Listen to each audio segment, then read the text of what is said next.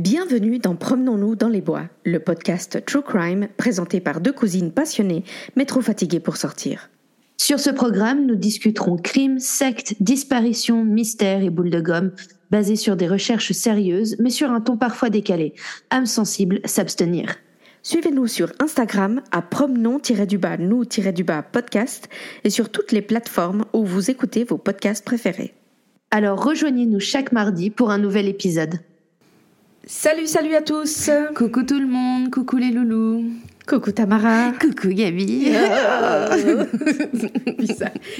Alors je vous explique, euh, on est en personne cette fois-ci. On est toutes contentes, on est face à face plutôt que par Zoom interposé. Donc ça nous fait un petit effet. C'est magnifique. Il n'y a plus l'écran entre nous, c'est tellement beau. Oh, magnifique, magnifique. Bien. Le thème du jour, Gabi, Oh là là. Qui nous a d'ailleurs été suggéré par l'une de nos cousines qui à l'heure actuelle fait du babysitting, donc ça nous a un brin inquiété. C'était un peu inquiétant, je dois dire. Je crois qu'elle Mais- vivait une journée difficile ce Voilà. jour-là quand elle a proposé le thème. Il s'agit donc de meurtre par babysitter. Voilà. Et là, je...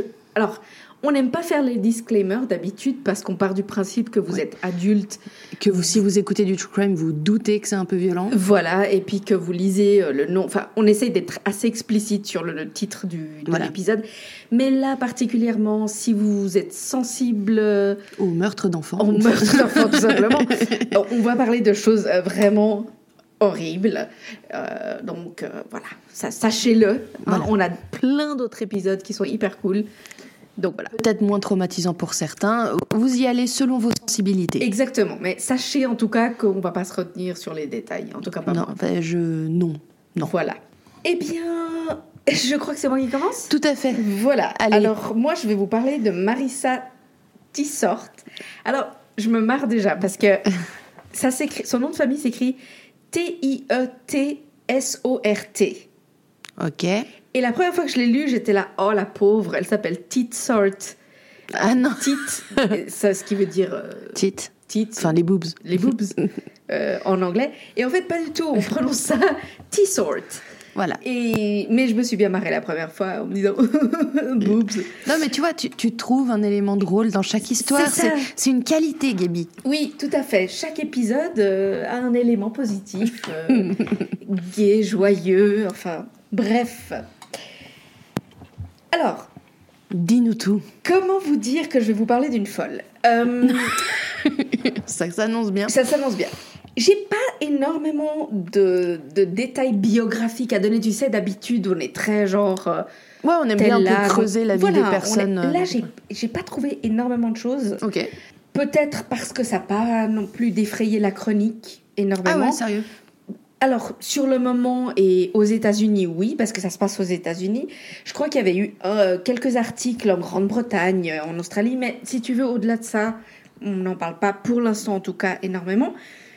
Mais euh, Dieu sait si les gens pourraient en parler. Hein, quand même. Je m'attends au pire. Voilà, alors les peu de choses que je sais. Euh, Marissa euh, naît en 1990, donc elle est jeune. Hein, Ah, elle, putain, a, ouais, elle, a est plus 33 jeune ans. que moi. Elle est plus jeune que toi. Elle vivait, elle vit, enfin remarque en prison, je sais pas, mais elle vivait dans le Wisconsin euh, avec son petit ami Adam. Adam. Elle avait, au moment des faits, elle avait cinq enfants et était enceinte du sixième. What? Ouais. À, à moins de 30 piges à ce moment-là, hein, parce que tout ça se passe, les faits se passent en 2018, donc à ce moment-là, elle a 28 ans. Bordel. Bordel. Ok Alors, de ce que j'ai pu finalement trouver sur sa vie, c'est qu'elle a vraiment eu, genre, l'enfance de merde. Mm. Le, donc, une mère euh, toxico, euh, un peu à partir, euh, puis revenir tout à coup, etc. Ouais. Son père, soit parti, soit décédé, pas clair, mais elle avait un beau-père qui euh, la payait, elle et sa sœur, pour se dénuder devant lui. Ah, c'est génial. Exposer des parties intimes devant lui. Elle- et il les payait pour ça, tu vois. Ah, Et un à un moment honnête, donc. donné, ouais, voilà. À un moment donné, sa mère, pour se shooter, pour, elle l'a vendu à un, à un dealer hein, Mm. euh, à- contre de la drogue. Euh, comme quoi, les drogues, c'est mal, n'est-ce pas? Oui, tu avais un doute? Please say no. Euh, bref, elle s'est fait. bref, Dites violer, non à la euh, drogue, les enfants. Voilà, elle s'est fait violer euh, et tout ce que vous pouvez imaginer. Donc, en soi, une fille qui a pas grandi euh, Voilà. avec énormément de. Tu vois. Alors, nous sommes bien d'accord, à part ça, chers auditeurs, que lorsque... euh, parce que dans le sens où j'ai déjà entendu des gens qui disent, euh, notamment euh, à toutes les personnes qui font du true crime, oui, Mhm. mais quand vous décrivez comme ça les enfances malheureuses des tueurs, euh, c'est presque trop empathique, euh, genre euh, on dirait que vous êtes triste pour eux. Alors dans le sens où on est toujours triste que quelqu'un ait vécu euh, un démarrage dans la ouais, vie aussi des difficile, voilà. Et puis de deux, euh, c'est une explication, pas une excuse, ce genre d'enfance. C'est ça, et il faut se dire aussi qu'il y a des gens qui ont vécu la même chose, la même enfance de merde, Et qui ne sont pas devenus des et qui ne sont pas devenus des, des tueurs. Donc, clairement, c'est absolument pas une excuse. Mhm, mhm. une simple explication parce qu'à tout ça après cette euh, Marissa ils lui ont ils ont dit qu'elle avait eu un mauvais développement euh, euh, tu vois Genre dans le sens- cognitif ou ouais, quoi, ouais ouais parce qu'en plus elle très vite toute jeune elle est passée à la drogue aussi euh, pour oublier tous ses soucis tu vois donc après c'est pas ouais. non plus que c'était un citoyen modèle hein.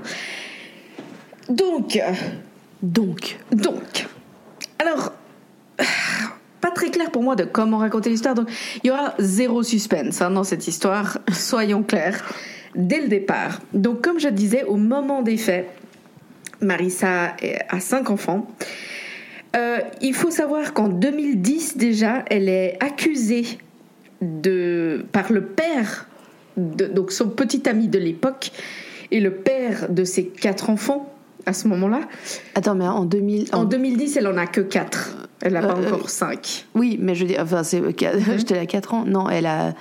Ouais, du coup, elle a tout juste 20 ans. Ouais, Enfin, elle a 20 ans. euh, ouais. Elle a 4 enfants à 20 ans. Super. Ça te dit tout ce que tu as besoin de savoir Voilà. sur le personnage. Euh, elle est accusée donc par le père de ses enfants euh, de maltraitance parce qu'elle est, il retrouve un de ses enfants dans la voiture alors qu'il fait une chaleur horrible, Mon Dieu. euh, tout seul, tout rouge, tout suant, en train de pleurer et personne qui s'occupe de lui parce qu'elle elle est allée faire un tour avec un pote. Euh, il l'accuse à plusieurs reprises. Alors, on n'a pas énormément de détails à ce sujet, autre qu'il a retrouvé aussi un, un de ses gamins chez elle, seul, qu'elle avait enfermé euh, à la maison, alors qu'il faisait un temps horrible. Et elle, elle est partie, euh, genre, faire un tour avec des potes. Donc, Normal. clairement, tu vois, bref, Ouais. pas très envie d'être maman, quoi. Et donc, euh, ce qu'on sait, c'est que en 2015, elle est donc accusée de fautes graves, euh, de défaut de paiement d'une amende, d'agression à un officier de police. Alors, euh, j'ai juste vérifié cette histoire d'agression d'officier un officier de police parce que j'étais là, c'est quand même un peu violent. En fait, pas vraiment. C'est ils le décrivent comme ça. Ouais. C'est un terme un peu générique des, flics, mais en réalité, euh, ce qui est décrit, c'est qu'on dirait qu'elle n'a pas agressé physiquement un officier, mais qu'elle l'ait empêché physiquement d'entrer chez elle, je crois, ou Mm. l'a empêché d'a- d'approcher ses enfants, quelque chose comme ça. Tout simplement parce que, et oui, elle s'est fait enlever euh, par les autorités ses quatre enfants, Très bien. euh, donc quatre des cinq, si vous voulez, qui ont été placés. Alors, j'ai pas pu trouver s'ils ont été placés random, donc au hasard dans des familles d'accueil, Oui. ou alors s'ils ont été donnés au père. Je j'ai pas pu trouver cette info. Quoi qu'il en soit, en 2000, on va dire qu'en 2017, euh, cette jeune femme n'est pas dans toute sa capacité, euh, Ouais. tu vois. Ah, mais clairement, il y a de euh, toute façon un déficit de, de, de tout et voilà. de responsabilité, de compréhension des choses. Enfin, vraiment, elle a un problème. quoi. Ok. En 2017, donc, elle a perdu la garde de quatre de ses enfants et elle a un enfant euh, petit qui- avec, qui vit avec elle encore. Qu'on lui a pas enlevé. Qu'on lui a pas enlevé parce qu'il n'était pas encore né au ah oui, moment voilà, où il oui, lui enlève vrai, ses enfants. ça, ouais. Euh, le 7 juin 2017, elle est accusée d'avoir provoqué une fracture cérébrale, enfin une fracture du crâne, à un bébé de 3 mois alors qu'elle le gardait. Oui. Alors, ce qu'il faut savoir, c'est que aucune inculpation n'a été euh, émise contre elle dans ce cas-là. D'accord. J'avais du mal à comprendre pourquoi. Et en me penchant un peu plus sur ce dossier, c'est que En réalité, c'était une connaissance ou une copine, je crois, un couple d'amis entre guillemets, qui lui allait, qui ont normalement des babysitters pour leurs enfants et qui exceptionnellement se sont retrouvés sans personne pour garder leur gamin. Mhm. Et qui, et elle aurait accepté de le garder une fois, une seule fois, ce bébé. Ils l'ont laissé chez elle et euh, ils sont allés le récupérer sans problème. Et la seule chose, c'est que elle aurait envoyé un message à la maman en disant où la maman a vu quelque chose sur l'œil de l'enfant en allant le récupérer. Et elle a dit oui, en fait, il y avait la grande, parce qu'ils ont laissé deux enfants à garder, qui sautait sur le canapé à côté d'elle. Et à un moment donné, elle est, en sautant, elle a poussé Marissa qui a fait tomber le biberon sur le visage de l'enfant. Euh, elle dit, je suis vraiment désolée, euh, j'ai pas pu contrôler, Euh, Rassure-moi, ces gens-là ne savaient pas que Marissa s'était fait enlever ses enfants et tout. Je ne sais pas. Parce que moi, je, du coup, je lui confie pas un enfant On à est d'accord. Alors, euh, je sais pas non plus le, le timing de l'enlèvement, enfin, du, du retraite euh, sa garde parentale. Je sais pas exactement à quel moment ça intervient. Ce que je sais, c'est qu'à partir de 2010, il y a des accusations de, du père des enfants. Oui. Mais j'ai pas pu trouver exactement quand est-ce que le les autorités euh, donnent l'ordre. Aussi parce que ça prend beaucoup de temps ces choses-là. C'est pas quelque chose qui est Non, bien sûr, ça arrive immédiat. pas du jour au lendemain. La maman qui récupère ce bébé, tu vois, bon, bah, ça arrive, hein, ces, ces choses-là arrivent. euh, euh, voilà. Et puis, euh, le bébé a clairement une marque à côté de l'œil. Et le lendemain, cette même maman laisse ses enfants chez la babysitter habituelle, qui tout de suite lui fait une remarque du style euh, il a l'air d'avoir quelque chose là, c'est pas c'est pas ok. Enfin, il y a un- c'est pas- Alors la maman explique ah ouais mais hier je l'ai laissé chez une copine, voilà ce qui s'est passé, la petite sautait, elle l'a poussé, le biberon est tombé. Fait, ouais mais non c'est ça me paraît un peu violent quand même parce que là c'est pas c'est pas un tout petit peu c'est genre, le bébé avait l'air sonné ou quelque chose en plus. alors, pas clair, j'ai pas pu trouver ces infos, mais apparemment, c'était pas juste une marque. En fait, selon la babysitter, c'était pas juste une marque. Ok. C'était genre, euh, alors quelque chose sur la lèvre, euh, quelque chose à côté de l'œil. Le, bref, elle était pas ok. Ouais. Et puis le jour d'après, parce qu'ils avaient plusieurs euh, nounous apparemment, plusieurs babysitters, l'autre babysitter a fait la même remarque. Elles se sont appelées entre elles euh, en disant non mais on n'est pas rassurés. Et en fait, euh, lorsque la maman est partie, en, les- en laissant les bébés, euh, enfin les petits, le deuxième jour, comme je disais, elles ont appelé la police. Ok. Et euh, à ce moment-là, la police a emmené les enfants euh, à l'hôpital, et surtout le bébé évidemment, pour se faire euh, euh, étudier, enfin qui regarde, etc. Et puis effectivement, ils ont dit que le coup de la bout du biberon sur le visage, c'était très peu probable D'accord. que ça avait l'air d'être effectivement un coup plus fort que ça, mais euh, tout ce qu'il pouvait dire, c'est que le coup était intervenu dans les 48 heures avant l'hospitalisation. Donc très difficile à dire, parce qu'à ce moment-là, la police dit, ben, on n'a aucun moyen de dire si c'est la mère ou Ah, si oui. c'est le, le C'est la, c'est parole de l'une contre euh, l'autre. Alors c'est même pas la parole de l'une contre l'autre parce qu'au fond la mère elle dit mais c'est pas moi, l'autre qui dit non mais moi j'ai c'est juste le biberon mais il avait rien euh, tout. Ouais. Et donc voilà. À tout ça, il y a aussi des maladies euh, qui se développent euh, quand tu es bébé, éventuellement de, de déformation et autres. Ok. Parce que les médecins ne pouvaient pas, évidemment pas assurer que ce serait, euh, que c'était pas le cas. Tu vois, on a, on a vu, on avait discuté une fois d'un cas d'une, d'une dame qui, dont les bébés arrêtaient pas de mourir. euh, Ah oui. et elle s'est fait emprisonner pendant je sais pas combien de temps, jusqu'à ce qu'on découvre qu'en fait, ils avaient une maladie génétique. C'est ça, oui. Et donc, euh, voilà, c'est des choses que tu peux pas vraiment déduire tout de suite. D'où le fait qu'il y ait eu aucune inculpation à ce moment-là, parce qu'il y avait pas moyen il y avait de un prouver. doute raisonnable, comme Il y avait dit. un doute très, très, très fort. En août 2018, Marissa garde plusieurs enfants, dont une petite fille de 11 mois. Et pendant qu'elle la garde, elle envoie un message, un SMS à la maman pour lui dire la petite est tombée du canapé, elle a un peu pleuré, ça va, mais elle a, elle a un peu des marques sur le visage. euh, je, je suis désolée, mais enfin voilà quoi, elle a, elle a glissé, elle est tombée. Bon bah ok, hein. Sauf que quand les parents la récupèrent, la gamine, elle est, c'est pas juste une marque. Mhm. Elle a la peau un peu arrachée des deux côtés du nez Aïe. et un gros truc sur le front. Et vraiment au point où il décide de l'emmener à l'hôpital. Ouais. Et elle se fait soigner à l'hôpital. Et elle était tellement clairement trauma, la gamine, qu'ils n'arrivaient plus à la doucher, à lui laver les cheveux. Euh, Pendant des hyper longtemps, elle voulait pas qu'on lui touche le visage. Mmh. Euh, donc clairement. Et puis là, il y a eu une enquête qui a été lancée à ce moment-là Ouais, quand même. euh, mais par les médecins et la police pour savoir qu'est-ce qui s'était réellement passé parce qu'assez vite les médecins ont dit non ça c'est pas Ça une chute. C'est pas une chute tout simplement. Ok. clairement elle était brûlée. Quand tu tombes tu te tapes. Oh là tu voilà.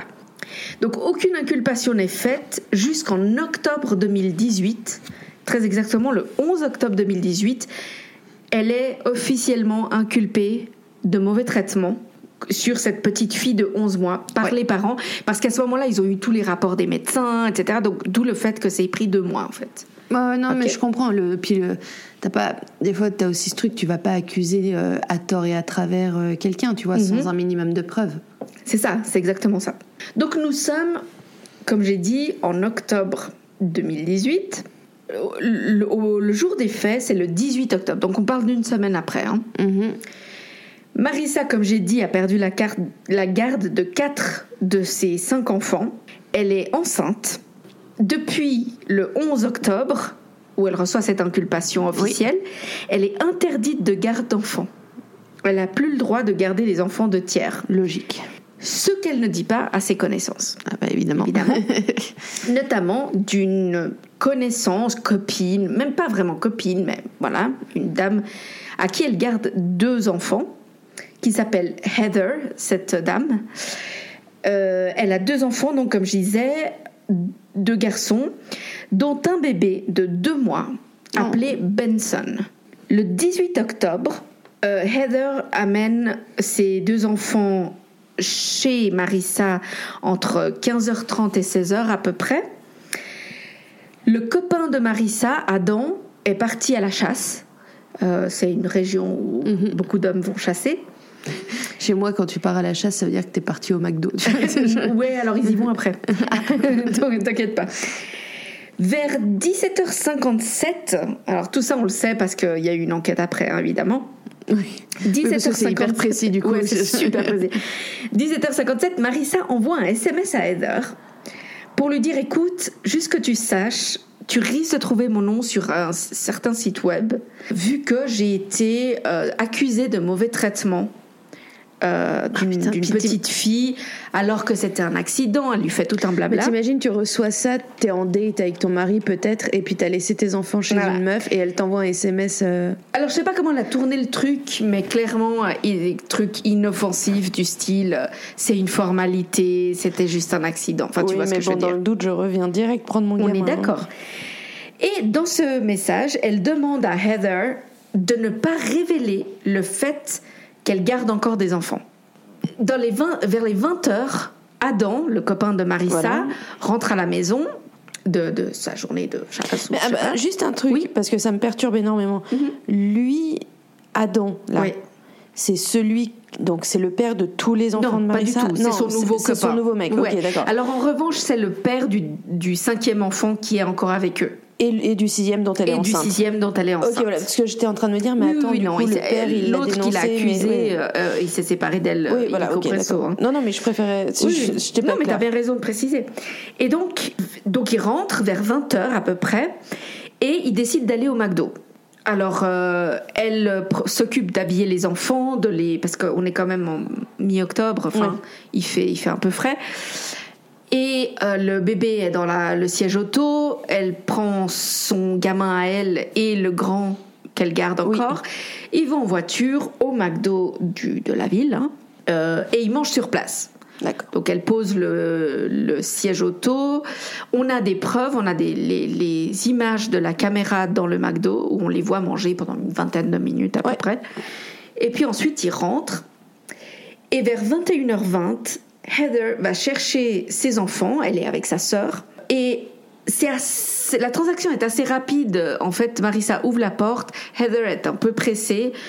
euh, Marissa lui dit que son, autre, son gamin à elle euh, s'est endormi et que Benson est en train de dormir dans le siège auto. Elle lui a mis sa veste un peu de ski, tu sais, son, sa Oui. combi là, un peu euh, épaisse, et son petit bonnet. Et voilà, donc Heather prend le, le siège auto, prend son autre gamin, va dans la voiture.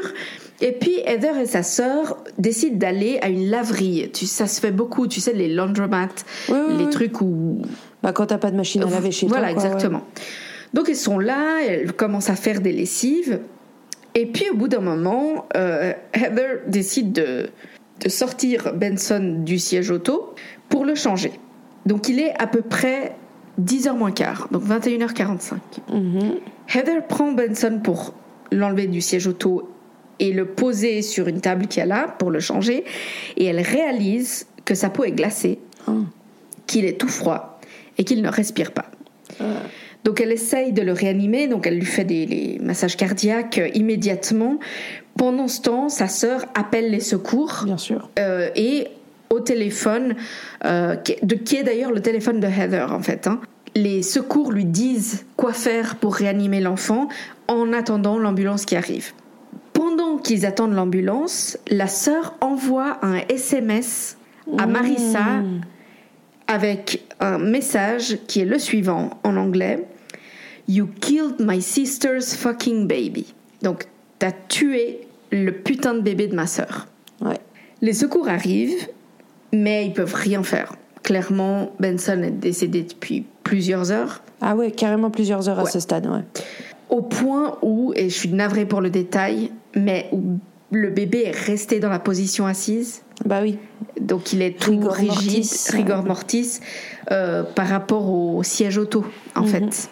Donc il est très très vite conclu par le médecin euh, légiste qui vient euh, sur la scène que Benson est mort autour des 4h30, 16h30. Oh ouais. Donc on est à ce moment-là, 10, il est 10h du soir. Ils sont allés au McDo tranquille et tout. Ouais.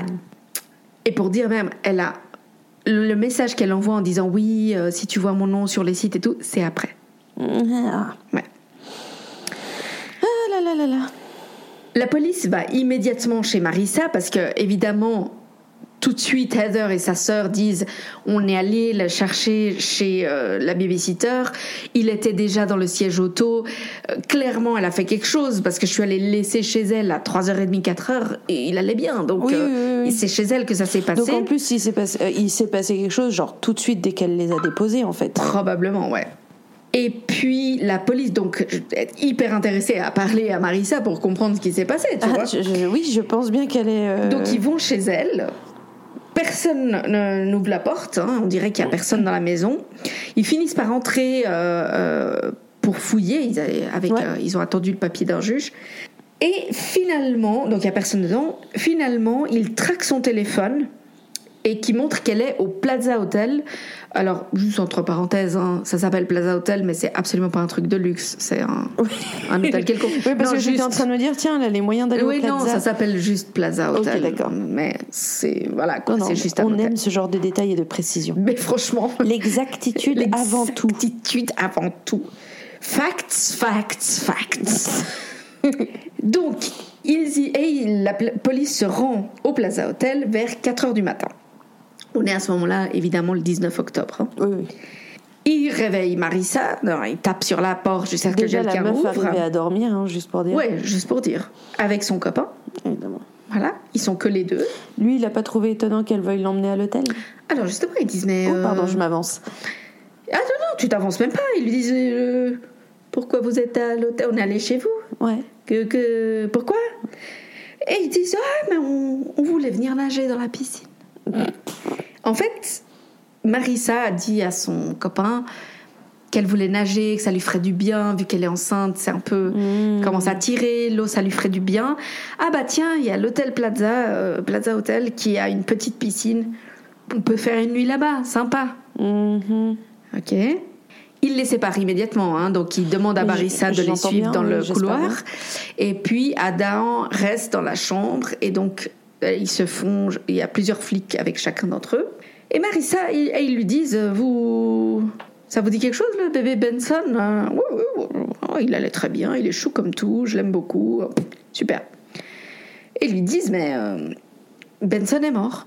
Et elle répond, elle fait le choc, tu sais. Mhm. Et elle dit, attention, Why is he dead? Pourquoi il est mort? Pourquoi il est mort? Et euh, Parce que tu l'as laissé tomber, oui, non mais surtout, il faut, il faut que vous compreniez, c'est, c'est pas une question. Enfin, si on, on vient t'annoncer la mort Oui. de quelqu'un, tu dis pas genre, Pourquoi? Tu dis comment? Tu dis comment, qu'est-ce qui s'est passé, oh mon Dieu, comment va Heather, Qu'est- qu'est- qu'est-ce que je peux faire, quand est-ce quand? Non, elle dit juste, pourquoi est-ce qu'il est mort? Et la police, à ce moment-là, ils sont au courant qu'elle sait qu'il est mort. Ah Vu bah oui, que vu que la sœur a envoyé un la SMS. sœur de Heather a envoyé un SMS. Mais elle fait vraiment comme si elle comprenait pas la situation. À tout ça, tout ça est filmé, juste euh, Mm. Ah, avec les caméras, les bodycams. Ah mais oui, oui, oui. Et j'ai vu le, le- Faudra que j'aille regarder ça. j'ai vu la vidéo de quand il l'interroge et tu sais que c'est malaisant. Ouais. C'est malaisant parce qu'elle a une tête un peu, tu sais, hyper jeune. Elle sourit beaucoup, elle rigole un petit peu. Mais elle a, les- Elle est très elle a la folie dans les yeux. je pense. Elle dit que son téléphone est éteint parce qu'ils lui disent mais euh, la sœur de Heather vous a envoyé un message. Puis elle dit ah mais non mais mon téléphone j'ai éteint mon téléphone quand on est venu parce que voilà et donc j'ai pas pu voir le SMS. Sauf que la police l'a trouvé en traquant le téléphone. Le téléphone est forcément Ah, oui. allumé. Moi, je, je réfléchissais même pas jusque là, tu vois. Ouais, euh, voilà. Entre-temps, donc, en, en même temps, on va dire parallèlement à ça, Adam est interrogé séparément dans la chambre. Et lui, il est complètement choqué. Genre, qu'est-ce que vous foutez là? Parce qu'Adam, il est encore traumatisé du fait qu'ils sont venus enlever les enfants de, de Marissa des Ah, années lui, avant. il donc, était déjà là avec moi. alors, est- je sais, c'est pas clair s'il était déjà là, mais en tout cas, le fait qu'on lui ait enlevé les enfants, lui, ça le, ça le choque énormément. Par contre, s'en occuper correctement avec sa copine, ça, Alors ça- c'était pas une option. Euh, lui, il, euh, son enfant actuel, il a trop peur qu'ils viennent les chercher. Il pense que c'est un complot contre Ah. les gens comme lui, etc. Donc il est complètement ailleurs. Il aime pas les flics et tout. Puis il est là, mais de quoi vous parlez? Qu'est-ce que vous foutez Les 4 heures du mat, mais qu'est-ce que vous nous emmerdez? C'est pas possible. Mhm. Et là, ils lui disent Non, mais monsieur, calmez-vous. Vous savez que votre euh, copine garde les enfants de Heather X parce qu'il n'y a pas le nom de famille. Oui, oui, et alors euh, En fait, ben, Benson est mort. Et là, pareil, hein, il y a la vidéo, il est au-delà de choqué. Et, et tu vois que c'est un choc réel. Parce que c'est le choc où le mec, tu sais, tu vois les roues, les rouages dans sa tête tourner. Ouais, ouais, ça fait clic clic. Et il est là, putain. Il fait, what? what? Il fait, ouais, il est, il est mort. Mais comment ça, il est mort? Donc il a la réaction normale d'un gars normal. Et il est vraiment profondément interrogé. Euh, profondément choqué, pardon, je veux dire. Finalement, je te dis, et ça prend du temps, hein, ça prend du temps, putain. Mais finalement, elle admet qu'elle est au courant que Benson est mort. Dans l'après-midi. Ok. Elle dit juste qu'il est devenu froid. Et quand il lui, elle il lui demande Est-ce que vous avez fait quelque chose? Vous avez fait de la réanimation quelque chose? Elle a dit Non, j'ai pas osé le toucher, j'avais peur. Et qu'elle avait peur d'appeler les secours parce qu'elle avait peur qu'on lui prenne euh, l'enfant qui lui reste. Oui, en revanche, rendre l'enfant mort à sa mère, ça passe. Exactement. Donc, en gros, il découvre là que quand Adam est arrivé, elle a rien dit. Donc Adam n'était pas au courant. Elle lui a dit que euh, Benson dormait dans le siège auto, qu'elle l'avait déjà habillé et tout. Puis a priori, il a aucune raison de pas la croire. Il va pas vérifier le bébé, c'est pas le sien. euh, exact. Elle est allée au McDo avec euh, le bébé mort dans le siège auto. Fantastique. Ils sont rentrés, etc., etc. Pendant qu'on l'interroge, elle rigole un peu, elle et puis elle fait beaucoup la petite fille, tu sais, de- Mm. dans sa façon de dire ah non mais je sais pas, je sais pas. Bon, elle répète plusieurs fois dans, dans un ton un peu euh, ap- apeuré, puis elle fait comme si elle pleurait, mais tu vois vraiment que c'est qu'elle arrive même pas à faire semblant réellement, Mhm. Tellement elle est mauvaise actrice, tu vois. Je vois, Et en fait, elle- je vois tout à fait, mais il faudra vraiment que j'aille regarder ces Franchement, vidéos regarde, et sa gueule, ça, en fait. ça te met mal à l'aise. hein. Et elle répète plusieurs fois Adam n'était pas là, Adam n'était pas là. Et initialement, tu penses qu'elle essaye de le disculper au cas où. Et en réalité, au bout d'un moment, et surtout avec euh, quand tu lis suffisamment, etc., Mm. tu te rends compte que quand lui il est là, il y a un semblant de contrôle dans la maison, Mm. et que quand lui il est pas là, elle pète un plomb. D'accord. Et je pense que c'est vachement ça, ce qu'elle était en train d'essayer de dire d'une manière ou d'une autre, et probablement Ah, complètement incapable de dire correctement quand lui il est pas là, je sais pas ce que je fais. Ouais. Tu vois? La police l'emmène chez elle pour une reconstitution des faits. Alors là, j'ai pas très bien compris si c'est le jour même ou après, le jour d'après, je ne sais pas. Pour euh, voir comment elle a trouvé Benson, à quel moment, qu'est-ce qu'elle a fait, où est-ce qu'elle l'a mis, etc. Il faut savoir que pendant tout ce temps, elle rigole. Elle se marre, elle est très simplette, puis elle dit des choses genre, ils entrent dans la maison, puis elle fait oh, I'm sorry for the mess. Tu sais, genre, Oh là là, je pardon pour le désordre et tout ça. Puis, euh, genre, c'est. Là, tu vois, vraiment, je- de toute façon, je- pas que j'avais un doute à ce niveau-là, mais je savais déjà que j'aurais pas pu être euh, médecin, infirmière ou n'importe, mais je pourrais pas non plus être euh, flic parce que ce genre de personnes, je les enverrais à travers un mur en fait. Mais tellement. Je pourrais juste pas rester professionnelle et euh, me dire faut les faire parler ou faut, faut pas. Ah, Moi, je serais en train de hurler dessus en disant Mais dis-moi la vérité, putain Tu fais de la secouer, tu, tu ressors les vieux annuaires à l'ancienne pour la tabasser un Mais petit coup. Tellement. À part ça, sa stratégie est bonne parce que plus tu joues la stupide, plus tu fatigues les gens auto- au- Complètement. au- autour de toi. En Et qui peuvent commettre une erreur en te parlant, ça c'est sûr. C'est ça. Lors de la reconstitution, elle va finalement admettre qu'elle a peut-être, peut-être couché Benson un peu violemment dans son lit. Dans son lit étant une sorte de lit pliable, un Ouais, bah, truc comme ça. truc que hein. t'as comme ça quand tu gardes Ouais, ouais. un gamin, quoi. Et après des questions stratégiquement posées par les flics, et je dois dire qu'ils ont une patience, euh, Mhm. franchement, que je n'ai pas. Vraiment. Hein. Je- Ouais, ouais, ouais. Faut vous, je, je- regardez cette vidéo. Elle est sur YouTube. Hein. Marissa Titsort, euh, euh, vous trouvez la vidéo des, des flics. Franchement, moi j'étais en train de hurler sur mon ordinateur, mais foutez-lui une baffe, foutez-lui une baffe. Je te jure, ils ont une patience hallucinante.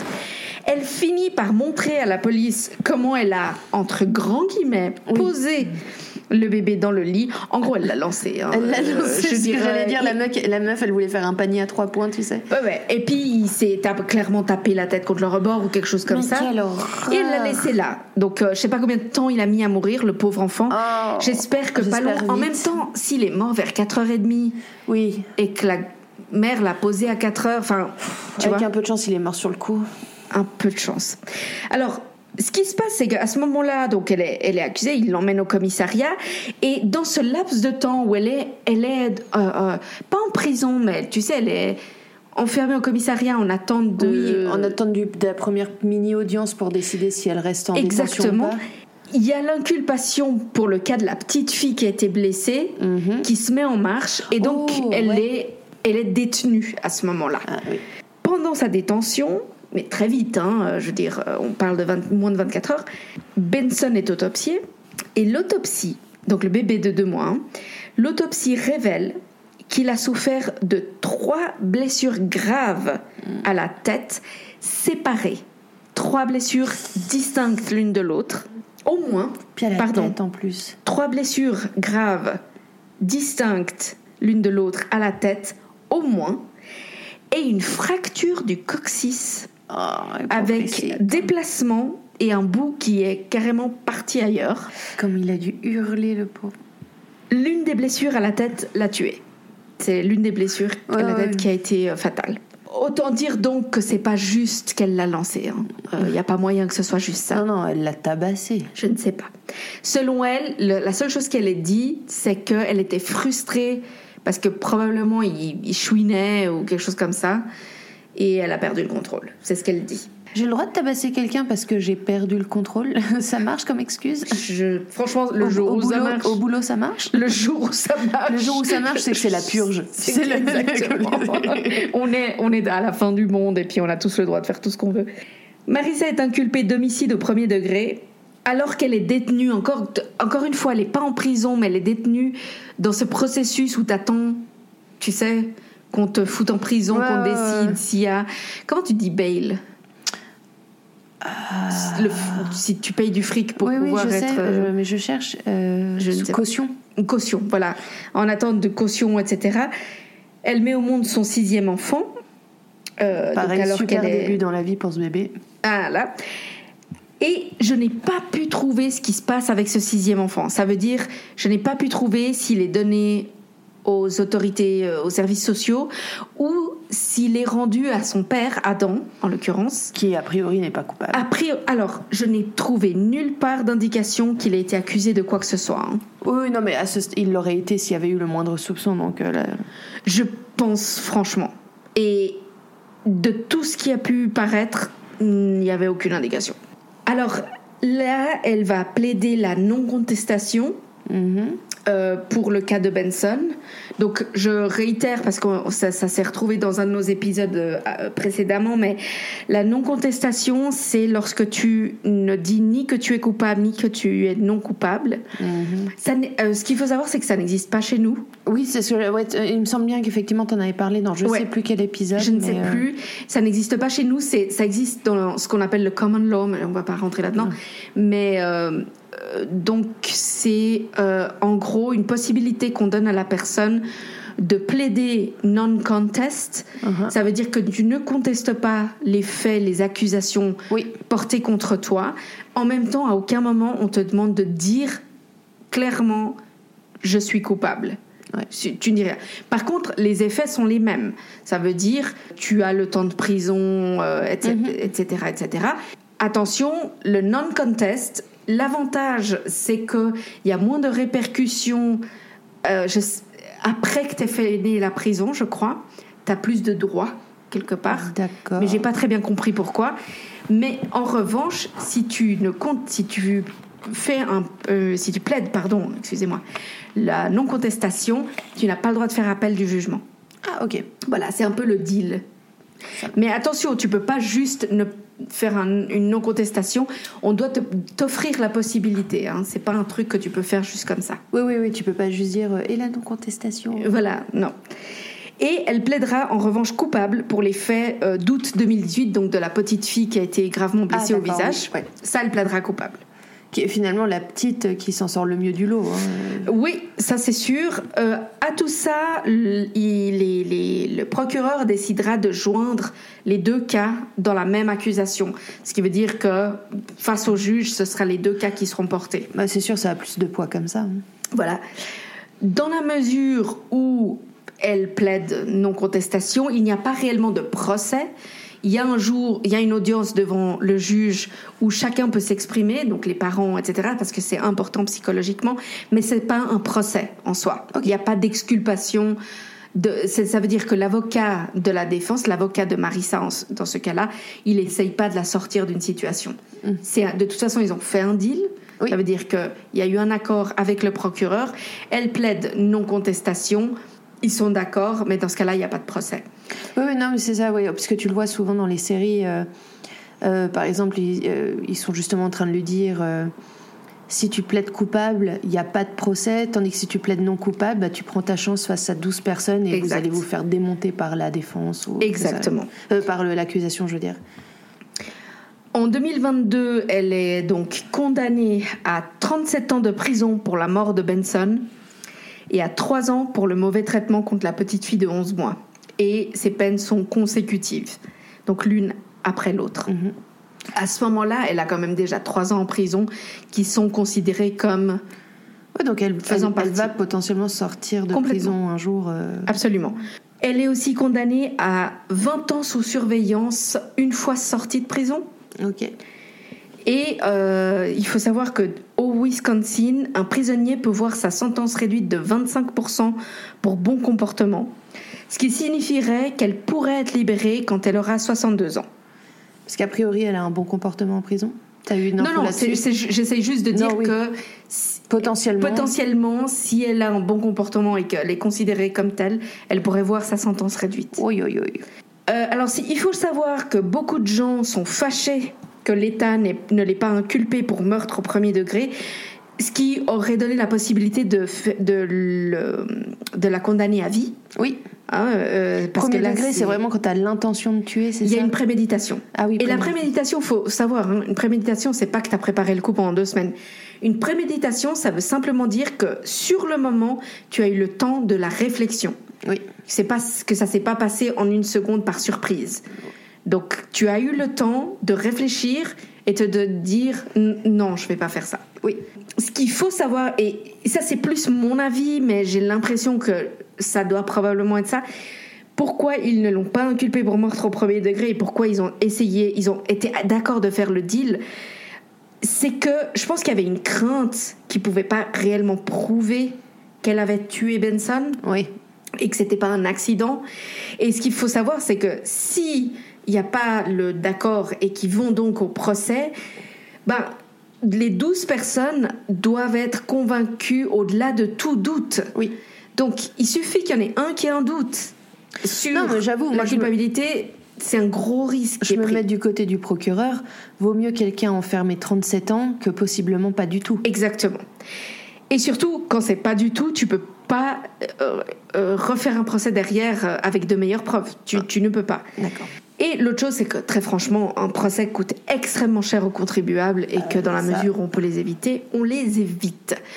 Donc voilà, depuis l'année passée, Marissa est en prison.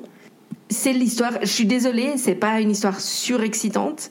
Ouais, non, mais est c'est- même horrible, très comme tu disais quand tu cherchais justement une, tu m'as dit que tu cherchais une histoire pour ce thème Ouais. et que tu en as parlé avec euh, ton conjoint et que lui, justement, euh, il, enfin, lui, il a des enfants et le stress de quand il cherchait une nourrice pour les petits Ouais. et de laisser quelqu'un un, un- une inconnue. euh, C'est affreux.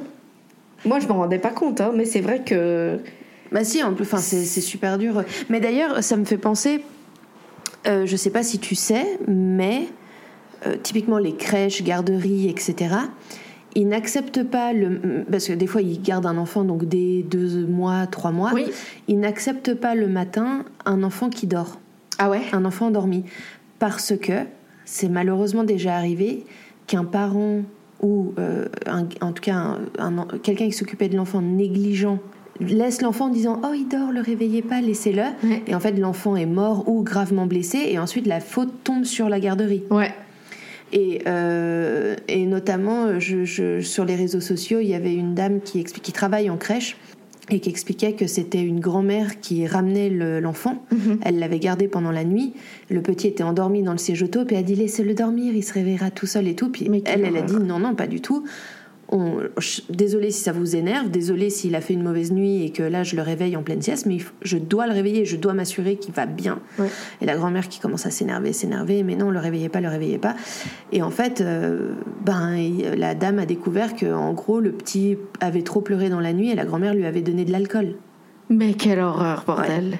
Alors heureusement le petit euh, s'en est sorti, mais elle dit c'est déjà arrivé qu'on ait des enfants blessés ou avec un bras cassé que les parents lui avaient cassé la veille au soir ou machin et tout, et ils prévoyaient de le laisser à la garderie puis accuser ensuite la garderie que quelqu'un avait maltraité leur enfant, tu vois. Putain. Et elle disait, c'est apparemment une règle qui est assez bien établie. Je ne sais pas à quel point, peut-être que certains qui nous écoutent sont, euh, travaillent dans ce milieu-là et nous le confirmeront. On n'accepte pas un enfant qui dort sous notre garde, on vérifie que l'enfant va bien et qu'au-delà de qu'il se réveille, qu'il est alerte, qu'il n'a pas l'air d'avoir mal, euh, etc. C'est abusé. hein, Jusqu'où faut aller quand même. euh, Bordel, c'est hallucinant. Alors, pour la petite histoire, euh, avant, de, avant de te passer la parole, Tamara, justement, comme tu disais, j'ai, euh, je discutais avec mon compagnon et, et, euh, je lui disais qu'on allait enregistrer ce, cet épisode avec ce thème. Et il avait l'air euh, complètement halluciné. Et il m'a dit euh, Tu vas faire sur la babysitter russe? Puis je dis De quoi tu parles? Quel babysitter russe? C'est quel babysitter? Et en fait, c'est une histoire qui l'a traumatisé quand il cherchait justement une nounou pour ses enfants. Et alors, je ne l'ai pas faite, cette histoire, parce qu'il n'y a pas énormément d'informations, Ouais. donc j'aurais pratiquement rien à dire. Mais en gros, j'arrive même pas à retrouver exactement l'année où c'est euh, passé, mais c'est pas grave. C'est une dame ouzbek à Moscou. Elle a 38 ans et euh, elle gardait une petite fille Et pour des raisons pas très très claires, Ouais, elle a décapité la petite fille Ah. qu'elle gardait. ouais. Et elle s'est promenée dans la rue en brandissant la tête de l'enfant. Et à tout ça, chaque fois quand des policiers se sont approchés d'elle pour lui demander ses papiers d'identité, elle a menacé de se faire exploser. Ah, c'est sympa. Alors Combo que gagnant. il semble qu'elle n'avait pas du tout d'exposition elle, mais Ouais. disons, hum, voilà. Donc cette dame s'appelle Guichekra, Guichekra Bobokulova, un truc comme ça. Je sais pas comment ça se Et prononce. tes origines russes, enfin. Oh, écoute, merde. hein. Et euh, voilà, donc ça c'est l'histoire qui a traumatisé mon compagnon. Il y a de Mais- quoi, hein, quand même. Ouais, il y a de quoi. Et donc c'est pris euh, en vidéo par des images euh, de sécurité de la rue, tu sais les Bon, ça, j'irai pas chercher, tu vois. Non, alors de toute façon, je crois qu'elles sont toutes euh, Brouillé, enfin. euh, floutées, flouté. ouais, floutées, euh, parce qu'elle sort d'une bouche de métro avec Ah, avec un sac et puis toi elle prend un truc dans le sac puis elle montre puis c'est la tête de l'enfant. Donc autant te dire que je peux comprendre que ça fout en l'air quelqu'un ce genre d'histoire quoi. Ah oui, oui, oui, oui. Moi, ça m'aurait foutu en l'air hein, de voir ça en- dans la rue. euh, je- en- un- une passante, là, je passe et je, Moi je, je, suis- crois que je, je pas bien. je suis léthargique pour le reste de la journée tellement je suis pas bien quoi. Ah, euh, Peut-être même pas que la journée, je pense. hein. Je suis pas- Ouais probablement ouais mais disons que tu m'emmènes aussi à l'hôpital je crois. Avec elle, tu sais, juste. Bonjour. Bonjour. Vous m'avez traumatisé à vie, merci. On partage l'ambulance hein, voilà. Alors voilà, c'était mon histoire. Mais alors elle est. Non, elle- c'est triste. Enfin, C'est triste, mais elle, putain, elle est timbrée. Hein. La Ouais. Marissa, là. oui, oui, oui, oui, oui. J'irai voir euh, les vidéos et sa tête parce que du coup, ça, ça m'intrigue. Et, et elle a une tête de petite fille.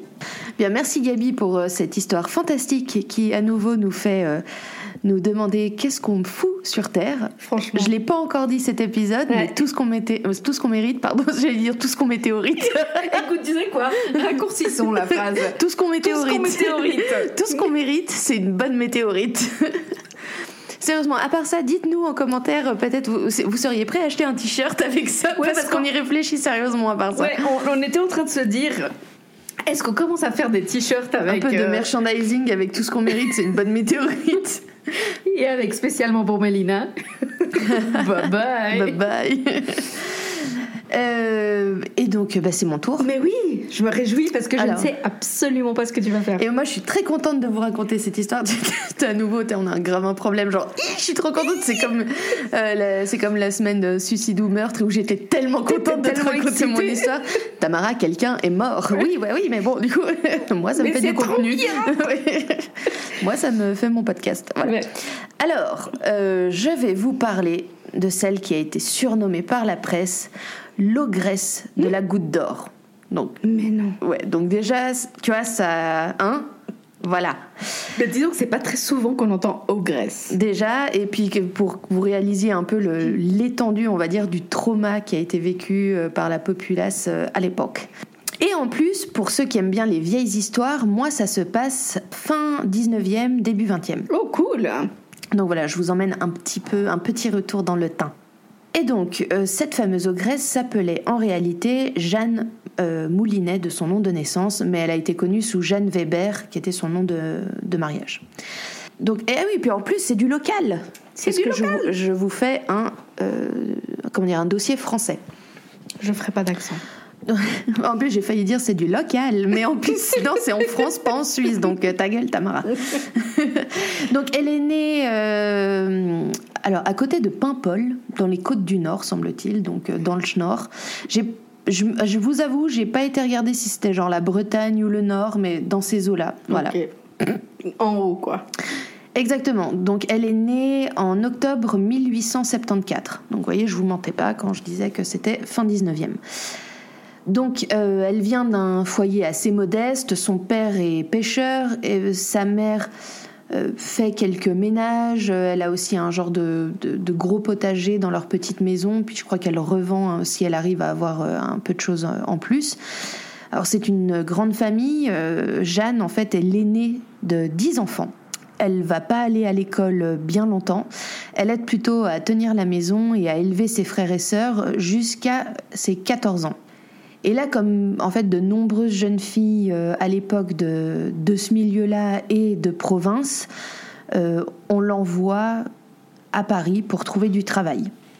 Apparemment, c'était vraiment ça, genre euh, ses parents ont, se sont euh, ont trimé tout un hiver pour mettre de côté et euh, une fois l'été venu, euh, l'ont mise dans un train avec 25 francs durement euh, mis de côté et euh, ciao bye bye. Enfin, elle avait pas de boulot. Hein. Je dirais, elle a 14 ans, elle débarque à Paris et c'est euh, tu, tu dois te trouver. 14 ans, mais Ouais, euh, c'est entre 14 et 16 de ce que je comprends, mais voilà, en tout cas, dur, quoi. Nous, quelque chose qu'on n'aimerait pas euh, que nos enfants vivent à l'heure actuelle, tu vois. Moi, à 14 ans, éventuellement, je gardais le petit voisin euh, Voilà. pendant une heure, quoi. mais- Alors, elle trouve très rapidement du travail. Euh, c'est un architecte qui s'appelle Monsieur Robert, j'ai pas de prénom, Monsieur Robert, qui l'emploie pour s'occuper de ses enfants et un peu euh, aider dans la maison, enfin voilà.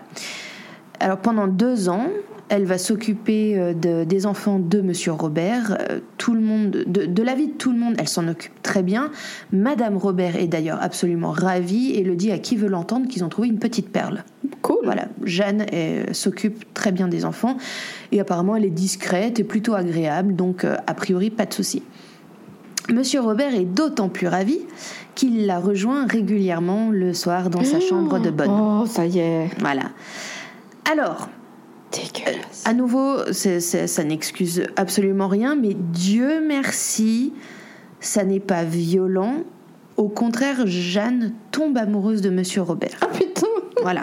Donc, Ah ouais, d'accord. Je sais que c'est très mal de toute façon, mais au, moins j'ai cette satisfaction de savoir qu'a priori c'était pas violent Ouais. physiquement ou, ou mentalement. C'était une séduction un peu forcée, on va dire. Vo- Voilà, exactement. Euh, ou, euh, enfin voilà. En tout cas, elles ont, elles ont tombent amoureuses et euh, apparemment elles trouvent leur relation secrète, je mets des guillemets, euh, très romantique. D'accord.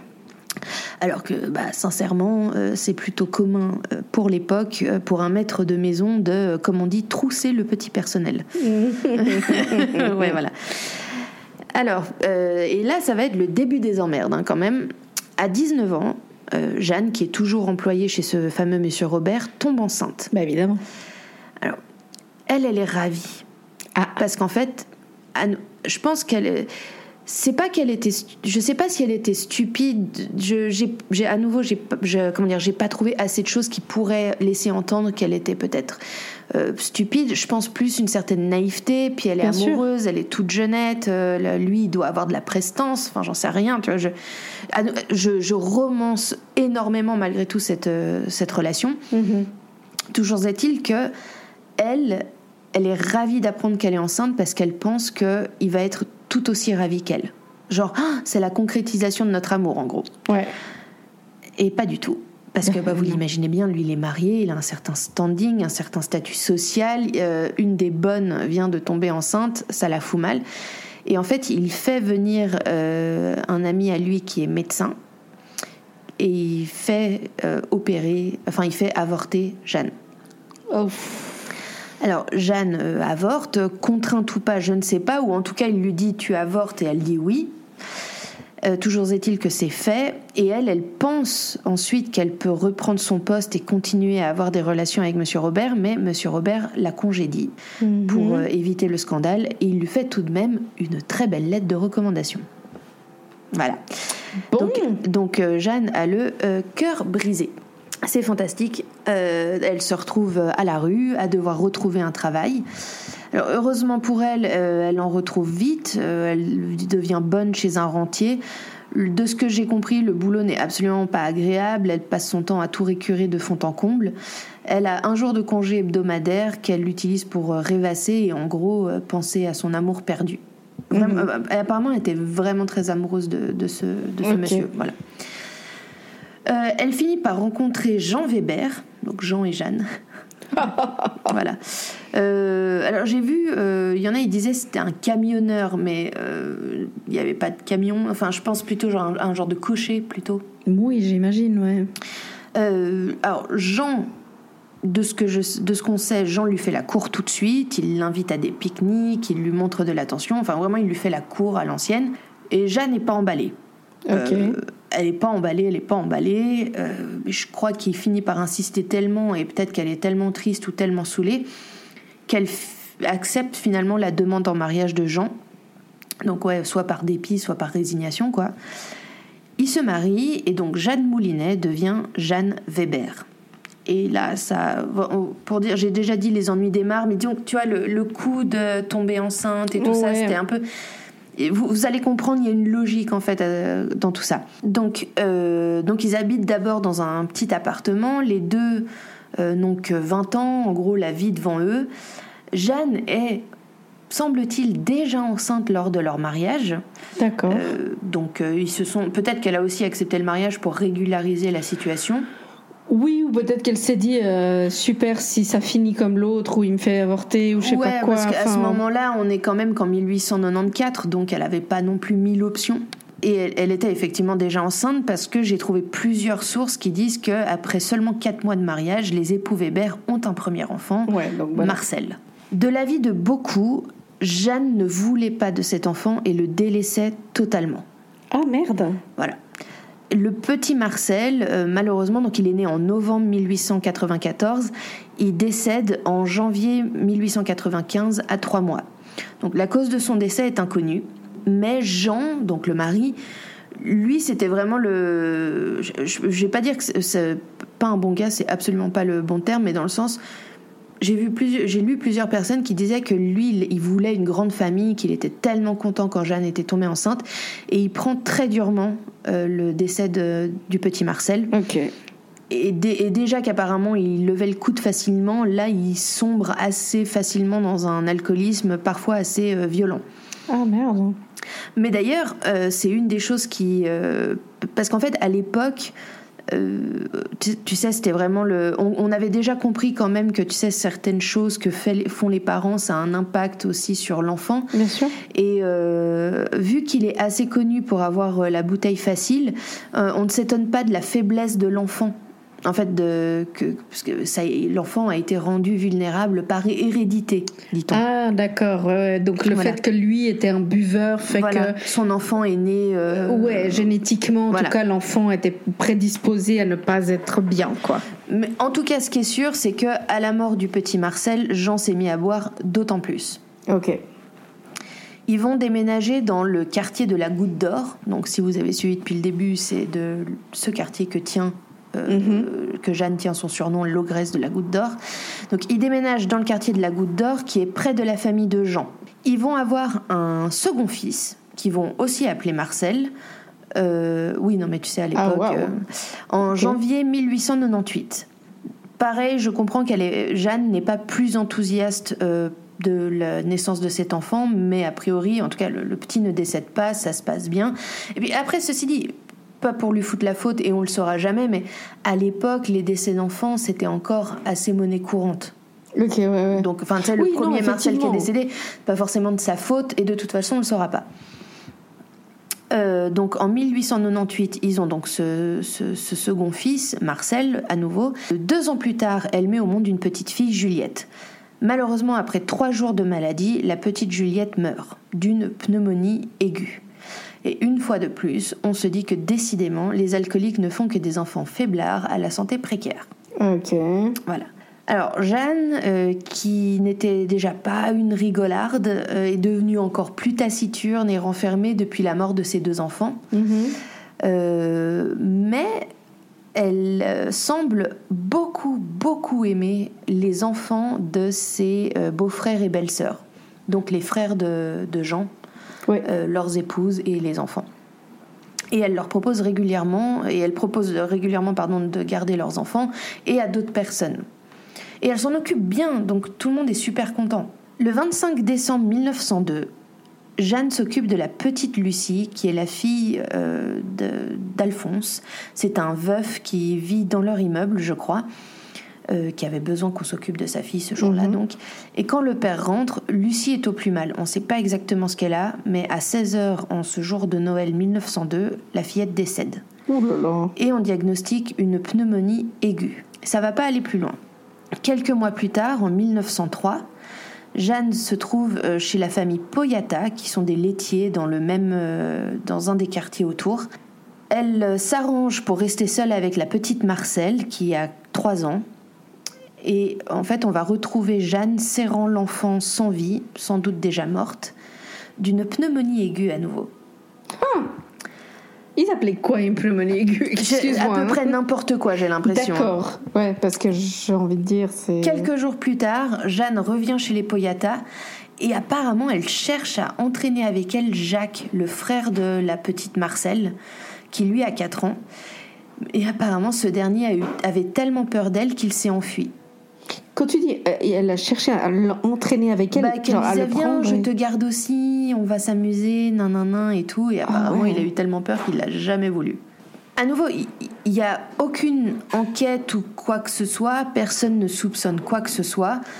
Euh, la vie reprend son cours, Jeanne s'occupe de son foyer, elle est donc euh, mère, mère, mère au foyer. Mhm. Euh, sa maison est très bien tenue au dire de tous. Un peu, euh, de, un peu névrosée euh, de ce que j'ai compris. Très, euh, voilà. Pendant deux ans, plus aucun mort autour des Weber. Jeanne euh, est tout à la tenue de son intérieur, dont, comme je disais, on remarque d'ailleurs la grande propreté, une vraie femme d'intérieur. Difficile d'expliquer pourquoi Jeanne a fait une telle pause. Euh, malheureusement, la série de crimes n'est pas terminée. Alors, préparez-vous. Vas-y. On est en mars 1905, donc elle a bientôt 30 ans. Ou non, elle a... Justement, non, elle a 31 ans, pardon. Et elle est d'ailleurs à nouveau enceinte. Donc le 2 mars 1905, une des belles-sœurs de, une des belles-sœurs de Jeanne, donc la femme d'un frère de Jean, D'accord. euh, lui demande de venir garder ses deux filles, Suzanne et Georgette. À un moment, Jeanne appelle à l'aide. Sa nièce de 18 mois, la petite Georgette, euh, a de la peine à respirer. Une voisine intervient et la voisine remarque tout de suite que euh, la, la petite euh, Georgette porte un foulard noué autour du cou, beaucoup trop serré. On lui enlève le foulard, euh, la petite retrouve son souffle et chacun retourne à ses occupations. Mais trois quarts d'heure plus tard, encore des cris. Cette fois, Georgette est morte. Oh. Donc à nouveau une petite de euh, 18 mois. Le médecin conclut à une pleurésie foudroyante, qui est une pathologie des poumons en fait. Rien de scandaleux. Euh, C'est aussi que à la Goutte d'Or, euh, bah, c'est un quartier très populaire, très pauvre. D'accord. Et en gros, les maladies font des ravages chez les plus pauvres. Quoi. Mhm. Suzanne, donc la grande sœur de Georgette, sera la prochaine victime de Jeanne, le 11 mars, donc moins de dix jours après Georgette.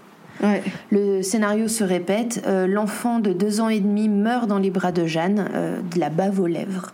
J'ai eu cette... euh, Enfin, il y avait ce, ce détail, donc je vous le dis. Cette fois-ci, le médecin refuse de signer le certificat de décès et demande une autopsie. Malheureusement, le légiste conclut à des convulsions, dont... Pourquoi des convulsions l'auraient tué Ouais, Je ne sais pas, mais le légiste conclut à des convulsions et donc aucune enquête criminelle n'est menée. Et à nouveau, ce qui est hallucinant, c'est qu'à ce moment-là, personne ne soupçonne Jeanne de quoi que ce soit. Et en fait, elle va en profiter et elle sombre dans une, un genre de folie meurtrière, quoi. Purée. Le 26 mars, on est toujours cette même putain d'année, hein. Ouais, ouais, non, mais elle s'arrête jamais, quoi. Donc, 2 mars, 11 mars, là on est au 26 mars.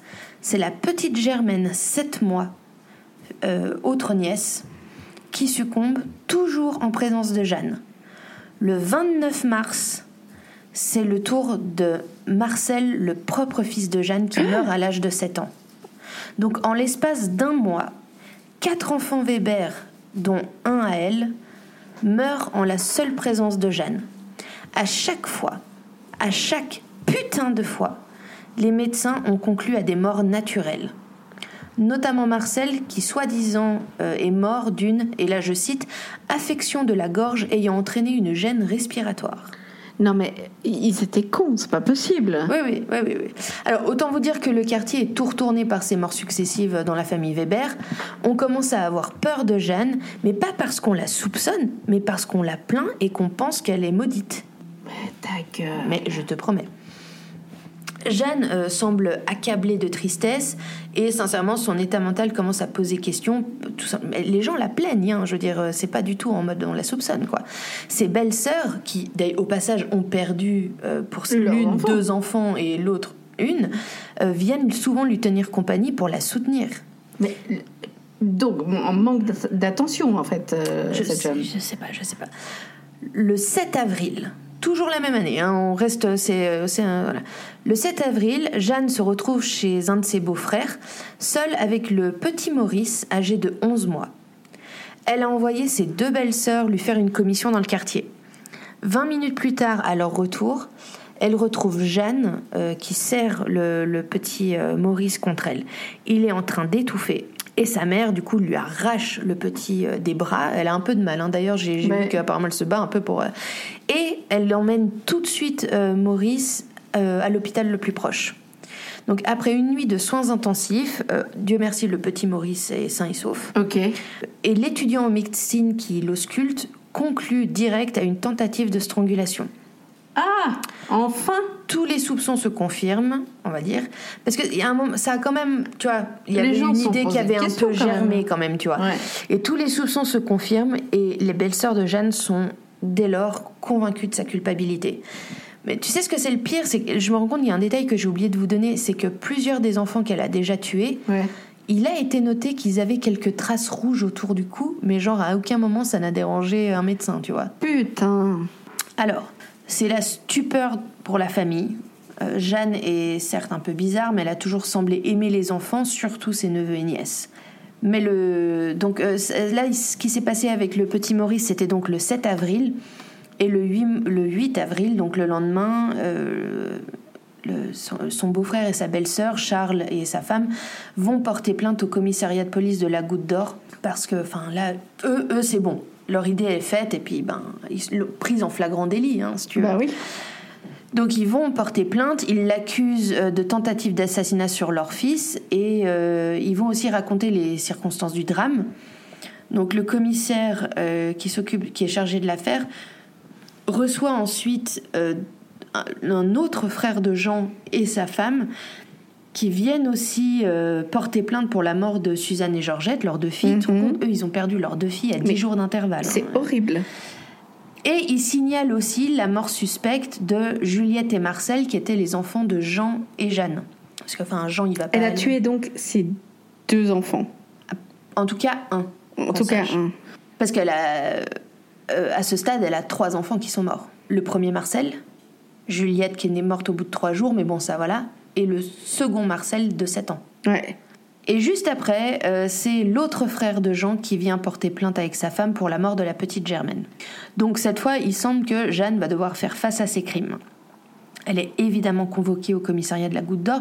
Alors, convoquée ou euh, gentiment invitée par des policiers Mhm. à se présenter en présentiel, euh, voilà. Elle nie farouchement. Mais vraiment, euh, elle tient des propos même assez décousus. Elle se dit victime d'une cabale par des calomniateurs et d'infâmes gredins, je cite. Mhm. Elle est quand même placée en détention et le lendemain, elle est euh, interrogée par un juge d'instruction. Euh, D'ailleurs, dans les jours qui suivent, elle fait une fausse couche parce que je vous rappelle, elle était enceinte à ce moment-là. Le juge, pour en avoir le cœur net, demande l'exhumation de tous les enfants morts en mars et avril. Malheureusement, le légiste euh, ne peut pas relever de traces de strangulation, déjà parce que le- le- la décomposition est avancée, et tout simplement, je pense qu'à l'époque, tu sais, on savait pas euh, les certaines traces à regarder Ouais. ou signes, etc. On est quand même qu'au tout début des examens euh, légistes. Enfin, D'accord. pas au tout début, mais ils ont clairement pas les techniques et les connaissances qu'on a maintenant, tu vois, Ouais, pas ouais. les connaît. Ils font quand même quelques analyses toxicologiques, euh, arsenic ou que sais-je, ils trouvent rien. Alors la nouvelle se répand vite dans le quartier et franchement au-delà du quartier. Les enfants Weber, donc Juliette, Georgette, Suzanne, Germaine et Marcel, seraient bien tous morts étouffés par les mains de la mégère Jeanne Weber, l'étrangleuse d'enfants. Euh, la presse commence à parler d'une affaire inimaginable. Euh, les, crimes sont effroyables, tu vois, ça touche. c'est encore vraiment une époque où les gens n'arrivent pas à imaginer que tu tues un enfant, tu vois. Et que tu tues pour tuer, surtout. Oui, pas par ça. accident, pas par. euh, mais Tu vois, en vraiment plus- pour tuer. En plus, elle est mère elle-même. Enfin, Ouais. tu vois, c'est c'est extrêmement choquant. L'opinion publique est toute retournée. Donc, on se dit qu'elle doit être atteinte de folie pour euh, commettre des crimes pareils. Euh, et la presse s'intéresse de très près euh, à l'affaire, comme on en a déjà parlé plein de fois, déjà à l'époque de toute façon. Les gens ont toujours aimé le macabre, donc la presse, dès qu'il y avait un mm. truc du genre, ça y allait. Hein. D'abord, on l'appelle l'ogresse du Prémaudit, parce que c'est euh, là où elle s'était fait surprendre en train d'étouffer le petit Maurice, mais très vite, on en arrive à ce fameux surnom de l'ogresse de la goutte d'or. Comme ça, ça référence tout le quartier et on est tranquille. son procès s'ouvre aux assises de la Seine le, en janvier 1906. Donc des femmes, il faut imaginer la scène, hein. il y a des femmes qui se sont massées devant les grilles du palais de justice pour réclamer euh, sa condamnation à mort. Mhm. Euh, c'est vraiment, enfin apparemment c'est un cirque. Le, devant le tribunal, etc. On peut imaginer, enfin c'est toujours euh, Et puis surtout quand c'est des enfants qui sont victimes, je crois qu'il y a une certaine révulsion, une certaine haine. Exactement. D'instinct, t'aimes pas quelqu'un qui a tué un enfant, tu vois. Alors, Jeanne Weber est donc accusée des meurtres de ses trois nièces, de sa fille et de son fils, donc cinq enfants à ce stade. Mhm. Elle nie, comme je le disais, toutes les accusations qui sont portées contre elle. Euh, alors, il y a des témoins qui sont entendus, on reconstitue les emplois du temps de Jeanne, euh, tout, tout l'accuse, enfin, tout l'accuse. Mais euh, le rapport du médecin légiste Toineau, alors je donne son nom parce que c'est important son nom, le rapport de, ce médecin légiste qui s'appelle donc docteur Toineau change la donne. On ne sait pas de quoi sont morts les enfants Weber, mais la science est formelle. Jeanne Weber n'a pas étouffé ni étranglé ses enfants. Ah Lui, c'est lui, c'est sa conviction. Alors, le dossier est tout de même soumis à deux autres experts euh, qui euh, renoncent en fait à se prononcer faute d'éléments probants parce qu'ils pensent qu'ils en ont clairement pas assez. Et en fait, le, ce docteur euh, Toineau il en impose, il est bon parleur, etc. Et puis en fait, il a rien à gagner à la défendre. C'est lui, c'est sa conviction personnelle en tant que scientifique, donc en, tant que médecin. Et en fait, il retourne complètement la situation. Et Jeanne est acquittée. et elle ressort libre. Mais ta gueule. Mais elle s'est pas faite démonter par le, la foule d'or. Elle déclare au quotidien La Patrie Je ne suis pas coupable et toute cette histoire affreuse n'est qu'un tissu de mensonges et de racontars. La Patrie va, ira même jusqu'à, dans son article, parler du martyr d'une innocente. Alors, attendez, c'est pas fini. Euh, quand je vous dis que je ne fais que effleurer la surface pour l'instant, c'est pas fini. Alors, les suites du procès bah, elle est quand même désormais bien seule, hein, parce que son mari, euh, qui est encore son mari, est plus souvent bourré euh, qu'autre chose et ne rentre plus à la maison, parce que de toute façon, il n'a plus envie de la voir. Et littéralement, il a, perdu, il a eu trois enfants, les trois sont morts. Hein. c'est génial, quoi. Voilà. T'as une de ces envies de rester? Et puis, euh, d'autant plus que sa belle famille n'a pas exactement envie de la voir. Donc euh, c'est un peu compliqué pour euh, Jeanne en termes de cercle social parce qu'elle n'avait pas spécialement d'amis et puis maintenant ben ah bah t'imagines euh, tout le monde a, a, perdu ses enfants à cause d'elle et en plus elle est acquittée enfin. Alors, en plus donc les autres Weber qui ont été salis par l'affaire entre guillemets en termes de, puis qui sont traumatisés quittent le, le, quartier ils vont s'installer donc dans d'autres quartiers parisiens. Alors, comme tu dis, euh, la foule, c'est effectivement bizarre qu'elle se soit pas fait lyncher. Elle est haïe, euh, enfin c'est une haine farouche que vont lui vouer les autres habitants du quartier. Sur son passage, on, enfin, on l'insulte, on l'invective, on lui crache dessus. Mais dans la presse, on débat de la culpabilité de Jeanne. Pour beaucoup, il n'y a, a, aucun doute possible, elle est coupable, elle devrait se faire guillotiner. Mais il y a des défenseurs. Mais c'est quoi, c'est quoi leur argument en fait aux défenseurs? Alors, ben en fait, ce sont des défenseurs qui euh, croient en la vérité scientifique. Tu vois, si je pouvais le dire avec euh, tel, si je faisais une vidéo, ce serait la vérité scientifique. il y aurait un slogan ou quelque chose euh, qui se raccroche beaucoup à l'avis du docteur Toineau, qui lui-même a convaincu des confrères et ne voit donc certains journaux ne voient dans cette affaire que le calvaire d'une mère privée de ses enfants et injustement salie sur la place publique, euh, la mort de ses nièces n'étant qu'une funeste coïncidence, n'est-ce pas? Oh, yeah, yeah, yeah, Alors, il y a un quotidien assez conservateur qui s'appelle Le Matin, qui devient un des plus grands défenseurs euh, de Jeanne.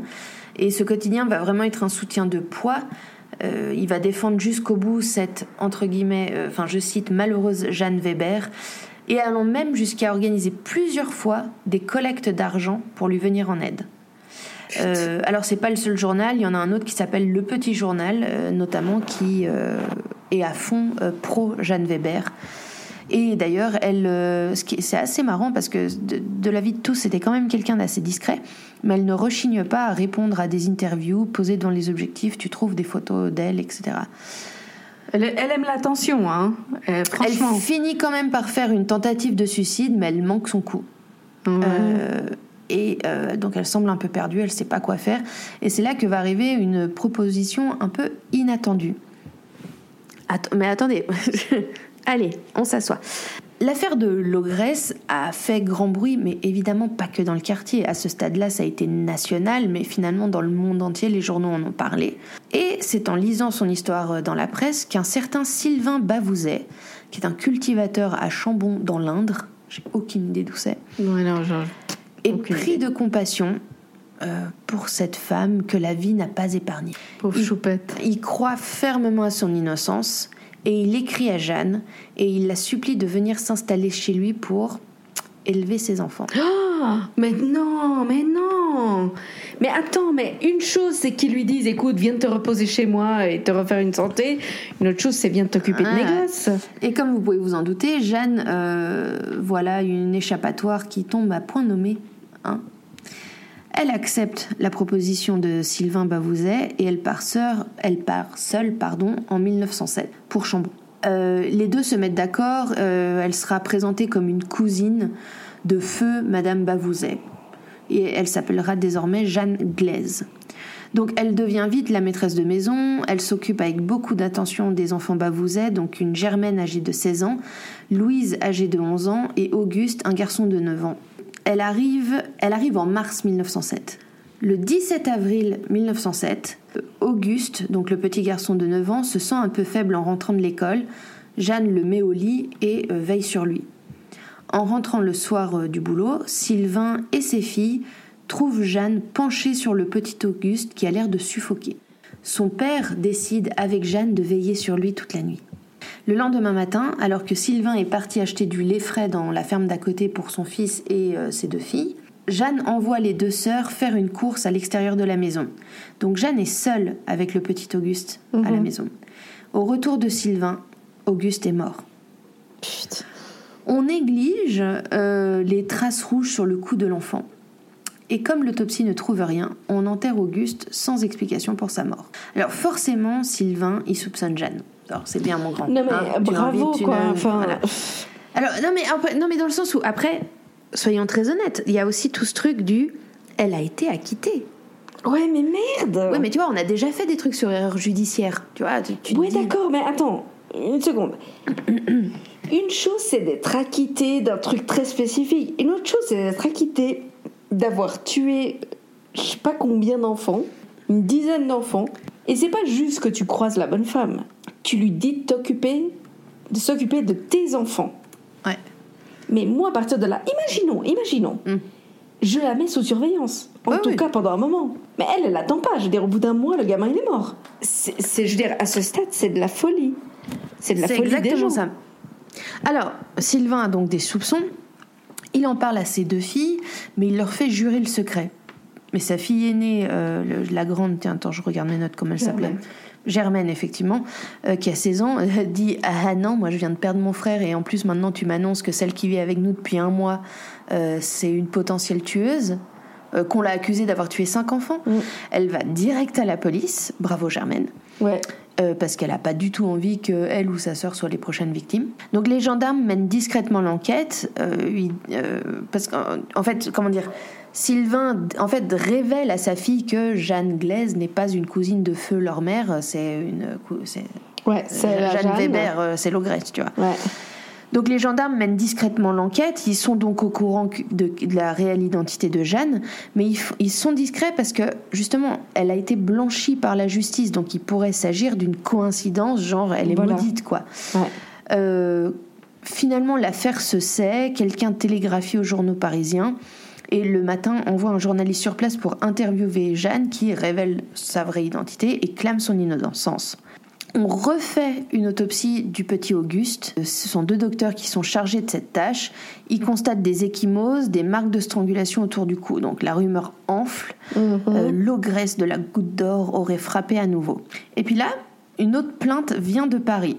On apprend que la famille Poyata, vous savez, c'est les laitiers dont je vous parlais, aurait aussi été victime de l'ogresse en 1903 euh, dans des circonstances similaires. Du coup, l'autre affaire euh, de son voisin, la, la fille de son voisin, euh, Lucie, euh, arrive aussi. Donc, comment dire, Jeanne, elle est à nouveau, on se dit, dans la merde. Mhm. Elle est arrêtée et incarcérée. Et cette fois-ci, on se dit, c'est bon.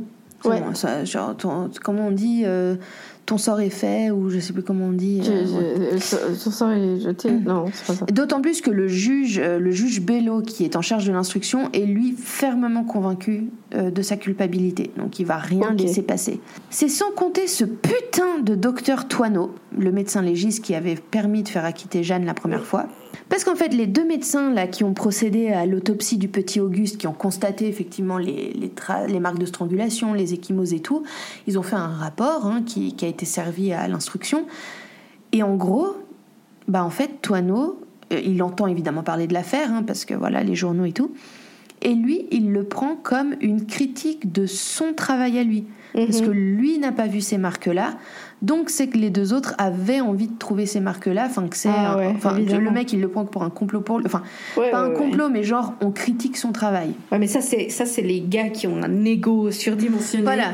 Donc, en, en- littéralement, donc, il remet en question euh, les conclusions et les compétences des deux médecins. Il va les diffamer plus publiquement à ses confrères de province. Il obtient, à force de faire du bruit, il obtient, lui, la possibilité de refaire l'autopsie du petit Auguste, donc qui en est à sa troisième autopsie, hein, le petit Ouais, Auguste. ouais. Et il va conclure à une mort due à une fièvre typhoïde. Super. Et en fait, en gros, c'est c'est un peu l'affaire de l'ogresse euh, change un peu de nature et ça vire au procès national de la justice plutôt et surtout de l'expertise médico-légale. Mhm. Genre la mort des enfants devient secondaire dans cette C'est affaire. horrible. Non, mais c'est exactement ça. En fait, c'est le monde de la médecine légale et de la criminologie qui se, qui se déchire.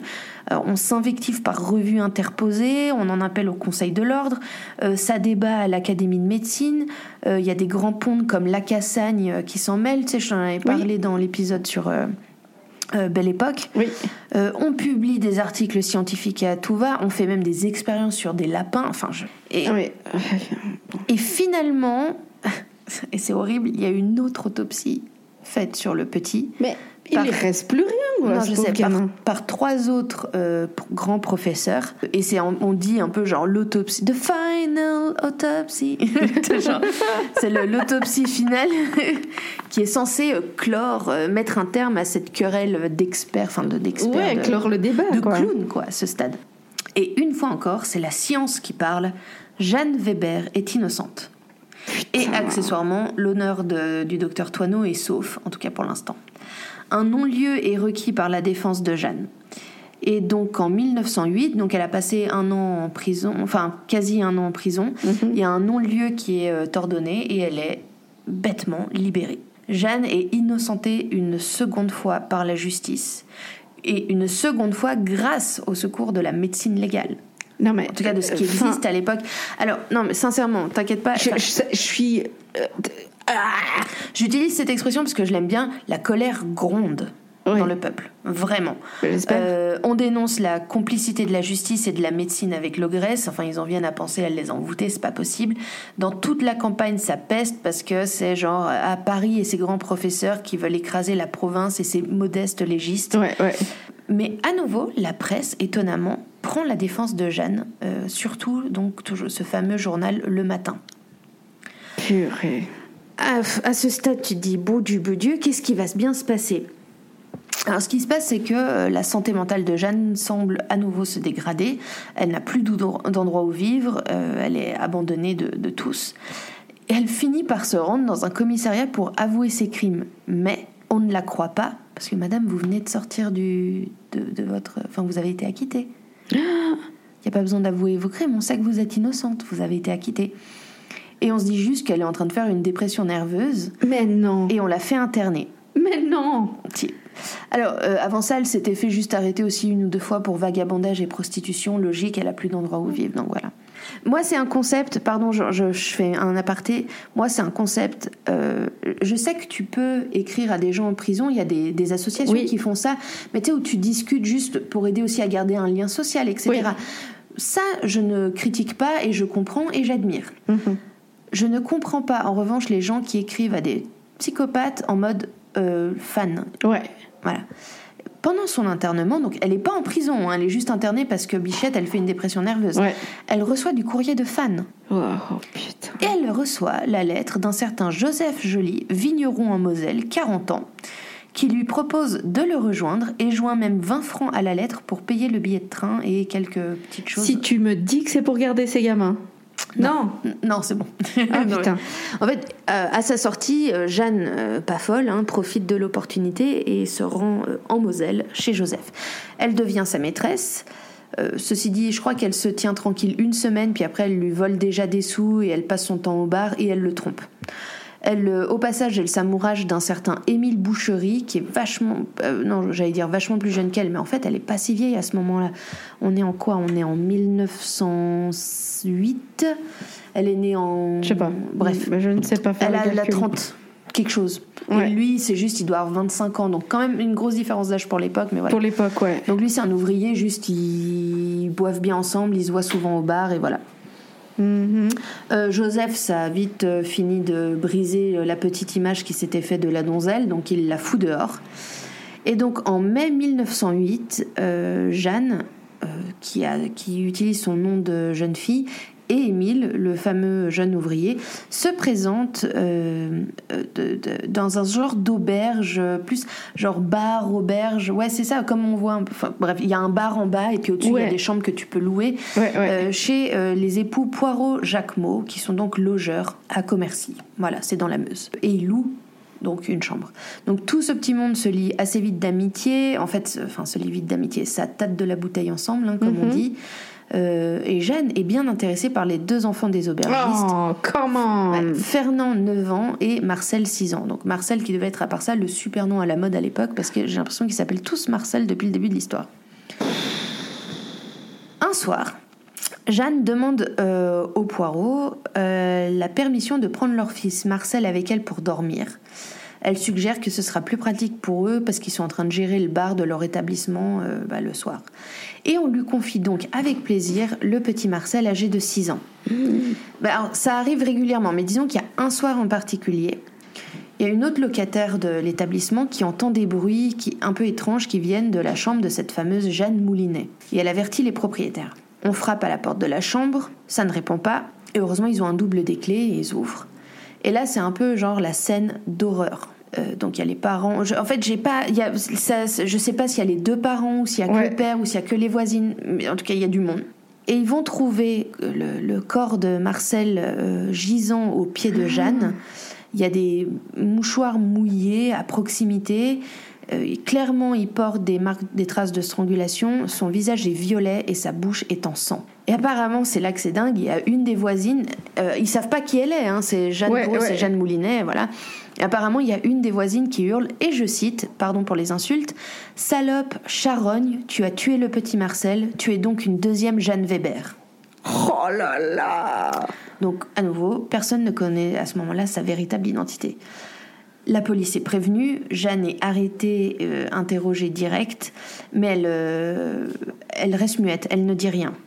On procède à l'autopsie du pauvre petit Marcel. On découvre que Jeanne. Attention, on découvre non. que Jeanne a arraché la langue de Marcel avec ses dents Oh et elle l'a ensuite étranglé à l'aide de mouchoirs mouillés. Et je vous rappelle, euh, les mouchoirs, c'est en tissu hein, à. Oui, oui, oui. Euh, Oh, quelle horreur. Alors, ils ont, entre temps, pardon, ils ont découvert qui elle était. Et euh, l'autopsie est menée par euh, trois médecins différents pour en fait que l'accusation soit euh, blindée. Ouais. Donc, euh, voilà. Donc euh, le résultat de l'enquête, pour le coup, est assez évident. Jeanne a tué euh, le petit et elle est emprisonnée pour de bon dans une vraie euh, prison. Alors, Le juge demande évidemment une expertise psychiatrique pour tenter de déterminer si elle est complètement tarée ou pas. en fait, tu vois, ça, me fait rire, ça devrait pas, mais dans le sens où. Tu, sais, on en parlait justement dans, dans l'épisode Belle Époque, où il y a eu cette période un peu bizarre où tu avais un peu n'importe quel genre de. On croyait vachement à toutes ces sciences un peu bizarres, euh, la forme du visage, Oui, le oui, machin, le truc. Et donc il y a un célèbre euh, criminologue italien qui s'appelait Lombroso, à qui on montre une photo de Jeanne. Et lui, il affirme que c'est un sujet anormal, euh, qu'elle est, je cite, que son crâne microcéphale, que son front est aplati et sa physionomie virile font d'elle une hystérique épileptoïde et crétinoïde, certainement issue d'une famille de crétins. Oh waouh Voilà. Ah, ça c'est de la science, hein, clairement. Ah, ouais, ouais. Tu sais que c'est un truc, je viens de penser à un truc, parce que là on dit certainement issu d'une famille de crétins. J'ai jamais réussi à savoir si on avait. euh, euh, les, si les parents de Jeanne, les pauvres parents de Jeanne avaient Mhm. su ce qu'elle avait fait, s'ils étaient encore en vie, qu'en pensaient Ouais. les frères et sœurs de Jeanne. Bon, bref, c'est un détail, mais tu sais, moi des fois j'aime bien savoir quand même. euh, C'est vrai. elle a bien joué ses cartes parce qu'elle a fini par être déclarée folle. Un consensus d'ailleurs, enfin un diagnostic, pardon, qui ne fait pas consensus chez les professionnels de l'époque. Mhm. Il y a euh, un autre médecin euh, légiste qui s'exprime dans les pages d'un journal et je vais vous citer, euh, si vous le voulez bien, ce qu'il en dit. Il dit J'ai examiné Jeanne Weber à la prison de Saint-Mihiel et jamais je n'ai rencontré une détenue aussi calme, aussi paisible, aussi peu troublée de l'accusation terrible qui pesait sur elle. J'ai donc conclu à sa responsabilité pleine et entière et, comme telle, j'ai été rangé avec plusieurs de mes confrères au nombre des partisans de cette opinion. Tout ça pour dire que lui, il y croit pas qu'elle est folle. Quant au journal Le Matin, dont je vous ai beaucoup parlé depuis le début, il lâche enfin euh, sa protégée, un peu tard aussi. Ouais, franchement, ouais. Euh, le concours aveugle en fait que le journal a, a apporté à, à Jeanne lui a valu d'être extrêmement critiqué. Je crois qu'ils ont perdu beaucoup de ventes. Bah, en fait, au début, le premier quart du XXe siècle, c'était un des quatre grands quotidiens français les plus vendus. Et dès 1920, ça commence à péricliter euh, complètement. Euh, pour la petite histoire, euh, le matin, le journal était collaborationniste pendant la Seconde Guerre mondiale. Bah voilà. Et il sera interdit de publication à la Libération. Si ça veut pas tout dire. Alors, euh, pas pour dire que les gens. Ouais, bon, si. Euh, Jeanne Weber est internée à Maréville, que je ne sais pas où c'est, mais elle clame toujours et encore son innocence. Parce qu'en plus, elle est internée, pas emprisonnée, du coup, vu qu'elle est déclarée folle officiellement. Mais son innocence, alors qu'on a retrouvé qu'elle avait bouffé la langue d'un gamin. Ouais, ouais. Ouais, parce qu'elle a du sang, elle aussi, vu qu'elle lui a Bah arraché oui. la langue. Ouais, bon, bref. Le public est extrêmement frustré qu'il n'ait pas eu de procès. On dénonce euh, les erreurs fatales euh, des experts à qui on faisait trop confiance.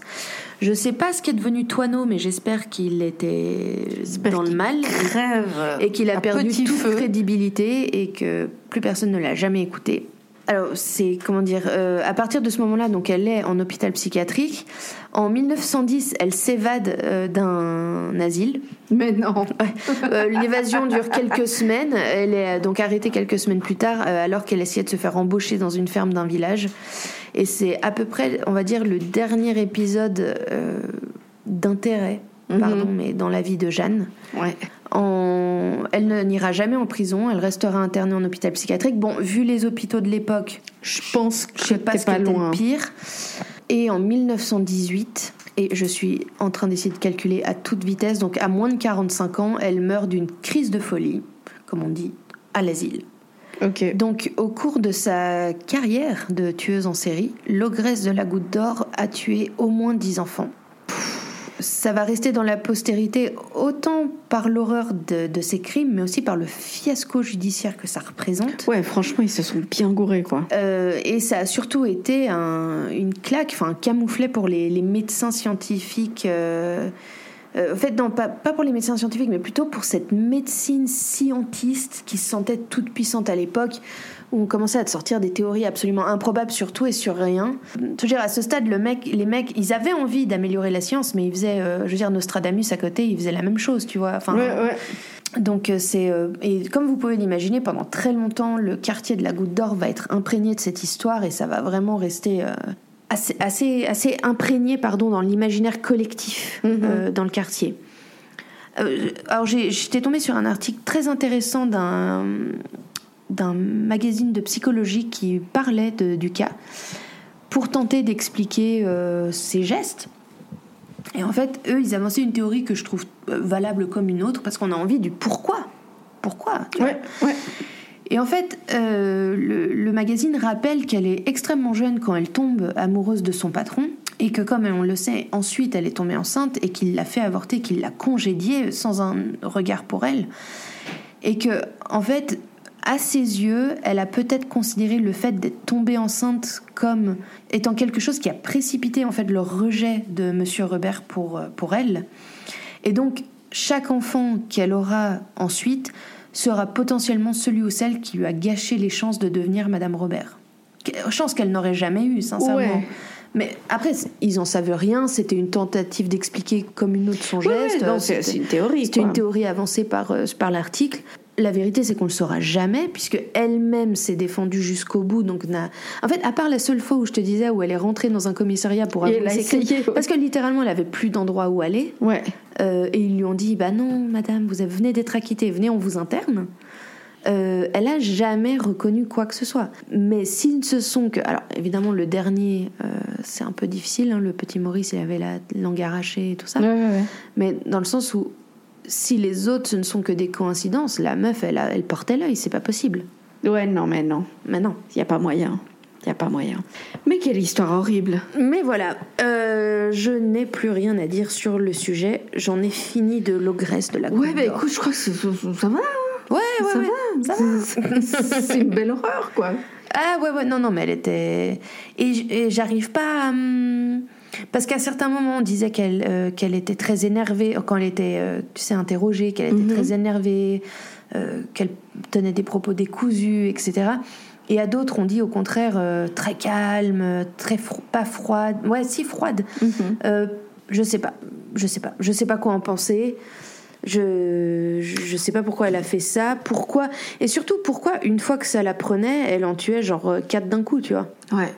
Parce que à ce, à ce stade, c'était vraiment une, un besoin irrépressible parce que dès qu'elle mettait la main sur un gamin, elle le butait. Ouais. C'est fou, hein. Bon, quelque part, t'es psychopathe, t'es psychopathe. Ouais, ouais, non mais Il n'y a rien à faire. Maintenant, personnellement, c'est le genre de situation, sérieusement, où, ouais, elle est folle. Donc, d'estimer qu'elle a besoin d'être en institution, oui, oui. Ouais. Non, ça- je, je pense sincèrement si si, quelqu'un faisait ça aujourd'hui, enfin que dans les mêmes circonstances, je pense bien qu'il y aurait un certain diagnostic euh, psychiatrique qui serait posé et que cette personne n'irait pas en prison. Euh, elle irait en, en internement euh, à vie, en revanche. ouais. J'espère. Mais, mais voilà, c'est- aussi la- tu sais, cette frustration avec les vieux dossiers, c'est qu'on n'a pas d'infos sur. Il y a beaucoup de choses qu'on n'a pas et qu'on n'aura jamais, en fait. C'est ça, voilà. Donc c'est c'est un peu difficile à ce moment-là. Euh, moi, je pense que j'ai quand même pas mal romancé son histoire aussi pour vous la rendre plus intéressante. Parce que si j'allais que sur certains faits. Enfin, tu vois, Non, mais les- en plus, Tous à- les faits que j'ai donnés sont, sont corrects et les dates, Oui, etc. oui, bien mais- sûr. Mais euh, au final, je suis désolée de le dire comme ça, mais nous, on doit aussi raconter une histoire. Voilà. On n'est pas euh, là juste pour... euh, pour euh, Enfin, je sais qu'il y a des podcasts où ils crachent juste les faits, Ouais. et puis ils essayent de, de venir avec des Sachant théories. que pendant ton histoire, là, on disait facts, facts, facts. Oui, non, mais dans le sens où il y a des podcasts, moi j'en ai entendu, où c'est très policier, tu vois, dans leur Oui. façon de, de dire les choses. C'est comme s'ils lisaient un procès verbal. J'ai euh, aimé euh, savoir. Euh, J'ai trouvé énormément d'articles en fait sur elle parce qu'elle est très connue dans le monde true crime. Très très peu de ces articles donnaient un aperçu des possibles émotions qu'elle a ressenties. Ouais. Mais ça doit être d'un traumatisant à part ça. Rien que le fait qu'à 14 ans, on te balance dans un train Ouais, oui. et on te dit va te Mais- démerder mais dans la vie. ça, euh, elle, en revanche, tu vois, on peut, euh, certes, euh, enfance certainement difficile dans le sens euh, famille de basse condition, euh, 10 enfants, euh, elle pas, pas à l'école, etc. Mais de ce que j'entends, elle a été euh, aimée, pas maltraitée. euh, mais, non, bien sûr. mais à nouveau, j'ai pas les vrais détails. Et euh, en fait, pardon, mais peut-être tout à l'heure quand je disais, euh, ouais, j'aurais aimé savoir ce que sa famille, elle, en a pensé, parce que les pauvres, j'imagine, du coup, dans leur village, tout le monde savait que c'était elle. Ouais. Tu vois. Euh, et ça me fait penser à l'histoire de, bah, de mon cannibale, là, Issei, euh, Mhm. où on n'a jamais su. on- on- son frère l'a toujours publiquement défendu, mais on n'a jamais su ce que ses parents en pensaient. Ouais, ouais. Et j'aurais. C'est con, mais j'aimerais savoir. J'aurais aimé Je savoir. comprends. Je comprends. Parce que quelque part, bon, en tant que parent, tu dois te sentir tellement coupable. Oui, non, mais il y en a qui défendent jusqu'au bout. Regarde le frère de Issei qui l'a défendu On à la d'accord. presse en public toute sa vie. Donc, euh, On est d'accord. Mon Dieu, quel épisode. ah bah en même temps, babysitter. oui, euh, non, tueuse, alors, euh, tu euh, vois. euh, merci à celle qui nous l'a proposé. non, mais à part ça c'est pas joyeux. Hein. C'est bien parce que c'est vrai que moi c'est un thème auquel j'aurais pas forcément pensé Non. et, et j'ai trouvé quand même des histoires pas mal. Alors j'en ai choisi une évidemment. Alors moi j'avais pensé, euh, euh, t'as entendu parler j'imagine de, tu sais, du livre de Leila Slemani, Slemani. Ça me dit quelque chose. Enfin en gros elle s'est servie d'un fait divers euh, pour écrire un livre qui a gagné le prix Goncourt. Ok. Et il y a même eu un livre depuis que je, enfin un, pardon un film depuis avec Karine Viard. Et en gros c'est une babysitter euh, qui a tué deux enfants à coups de couteau. Ouais, et c'est la mère en rentrant avec la troisième euh, de, de l'école ou je sais pas quoi qui les a trouvés les deux dans la elle qui euh, elle qui pleurait à côté pleine de sang avec un couteau à la main et puis euh, les deux enfants dans la baignoire euh, poignardés Mais quelle fois. horreur. ouais et Et à part ça, je suis désolée d'interrompre, mais ton histoire, c'est un film. Ah je oui. suis étonnée qu'il n'y ait pas film, ou peut-être il y en a un. non je, pas que je sache et tu sais c'est tellement difficile de montrer ce genre d'image Ouais, non, je comprends, mais Alors, des franchement, Français pourraient le faire mais tu vois par exemple les Américains ils pourraient jamais Non, adapter non, ça alors les, les Américains certainement pas, mais les Français, je suis quand même étonnée qu'il n'y ait pas eu de. Faudrait regarder. Ouais, S'il y a pas une c'est- sorte d'adaptation je quelque que chose. j'avais, euh, quand même ça. Parce que franchement, c'est tellement. En termes de narration, c'est tellement puissant. Il y a- mais il y a de quoi faire en fait. Mais euh, Ouais. je sais pas, est-ce qu'il serait obligé de trop. euh, je sais pas. Non, alors de ce que je vois, en tout cas d'après la page bi euh, Wikipédia, euh, il n'y a pas. euh, ils disent juste postérité, un épisode des procès témoins de leur temps diffusé en 1978 sur Antenne 2 Ok. fut consacré à Jeanne Weber. Mais euh, que Wikipédia sache, euh, il n'y a pas eu de, trucs, enfin de films ou de Bon. séries ou de. Alors, en revanche, euh, vous trouverez moult euh, vidéos YouTube qui lui sont consacrées, euh, etc. Ok, super. Bah, merci beaucoup. Je connaissais pas du tout euh, ce personnage. Voilà. Maintenant, allez serrer vos enfants dans vos Oui, bras, franchement, si vous en avez, ouais, qu'ils soient euh, à poil ou à. à Ou alors, n'écoutez pas cet épisode. hein. Je sais pas, je sais pas ce que vous Bah, foutez jusque là. vous êtes à hein. la fin là. Mais en tout cas, merci beaucoup. Euh, Merci de nous avoir écoutés. Merci de nous avoir écoutés, merci de nous suivre. Dernièrement, on a reçu plein de messages super Ouais, chauds vous êtes trop mignons. sur, euh, sur Insta. Mille merci. Continuez à nous soutenir parce que vraiment, ça nous fait hyper plaisir. Ouais. Et euh, on aime bien savoir que vous nous écoutez tranquillement dans la voiture ou ailleurs. Donc, euh, ça, c'est cool. Ça nous fait plaisir. Et bien sûr, ce, cher Gabi. Mais chère Tamara, à la semaine prochaine. Allez, à la semaine prochaine. Et spécialement pour Mélina. Bye. Bye bye.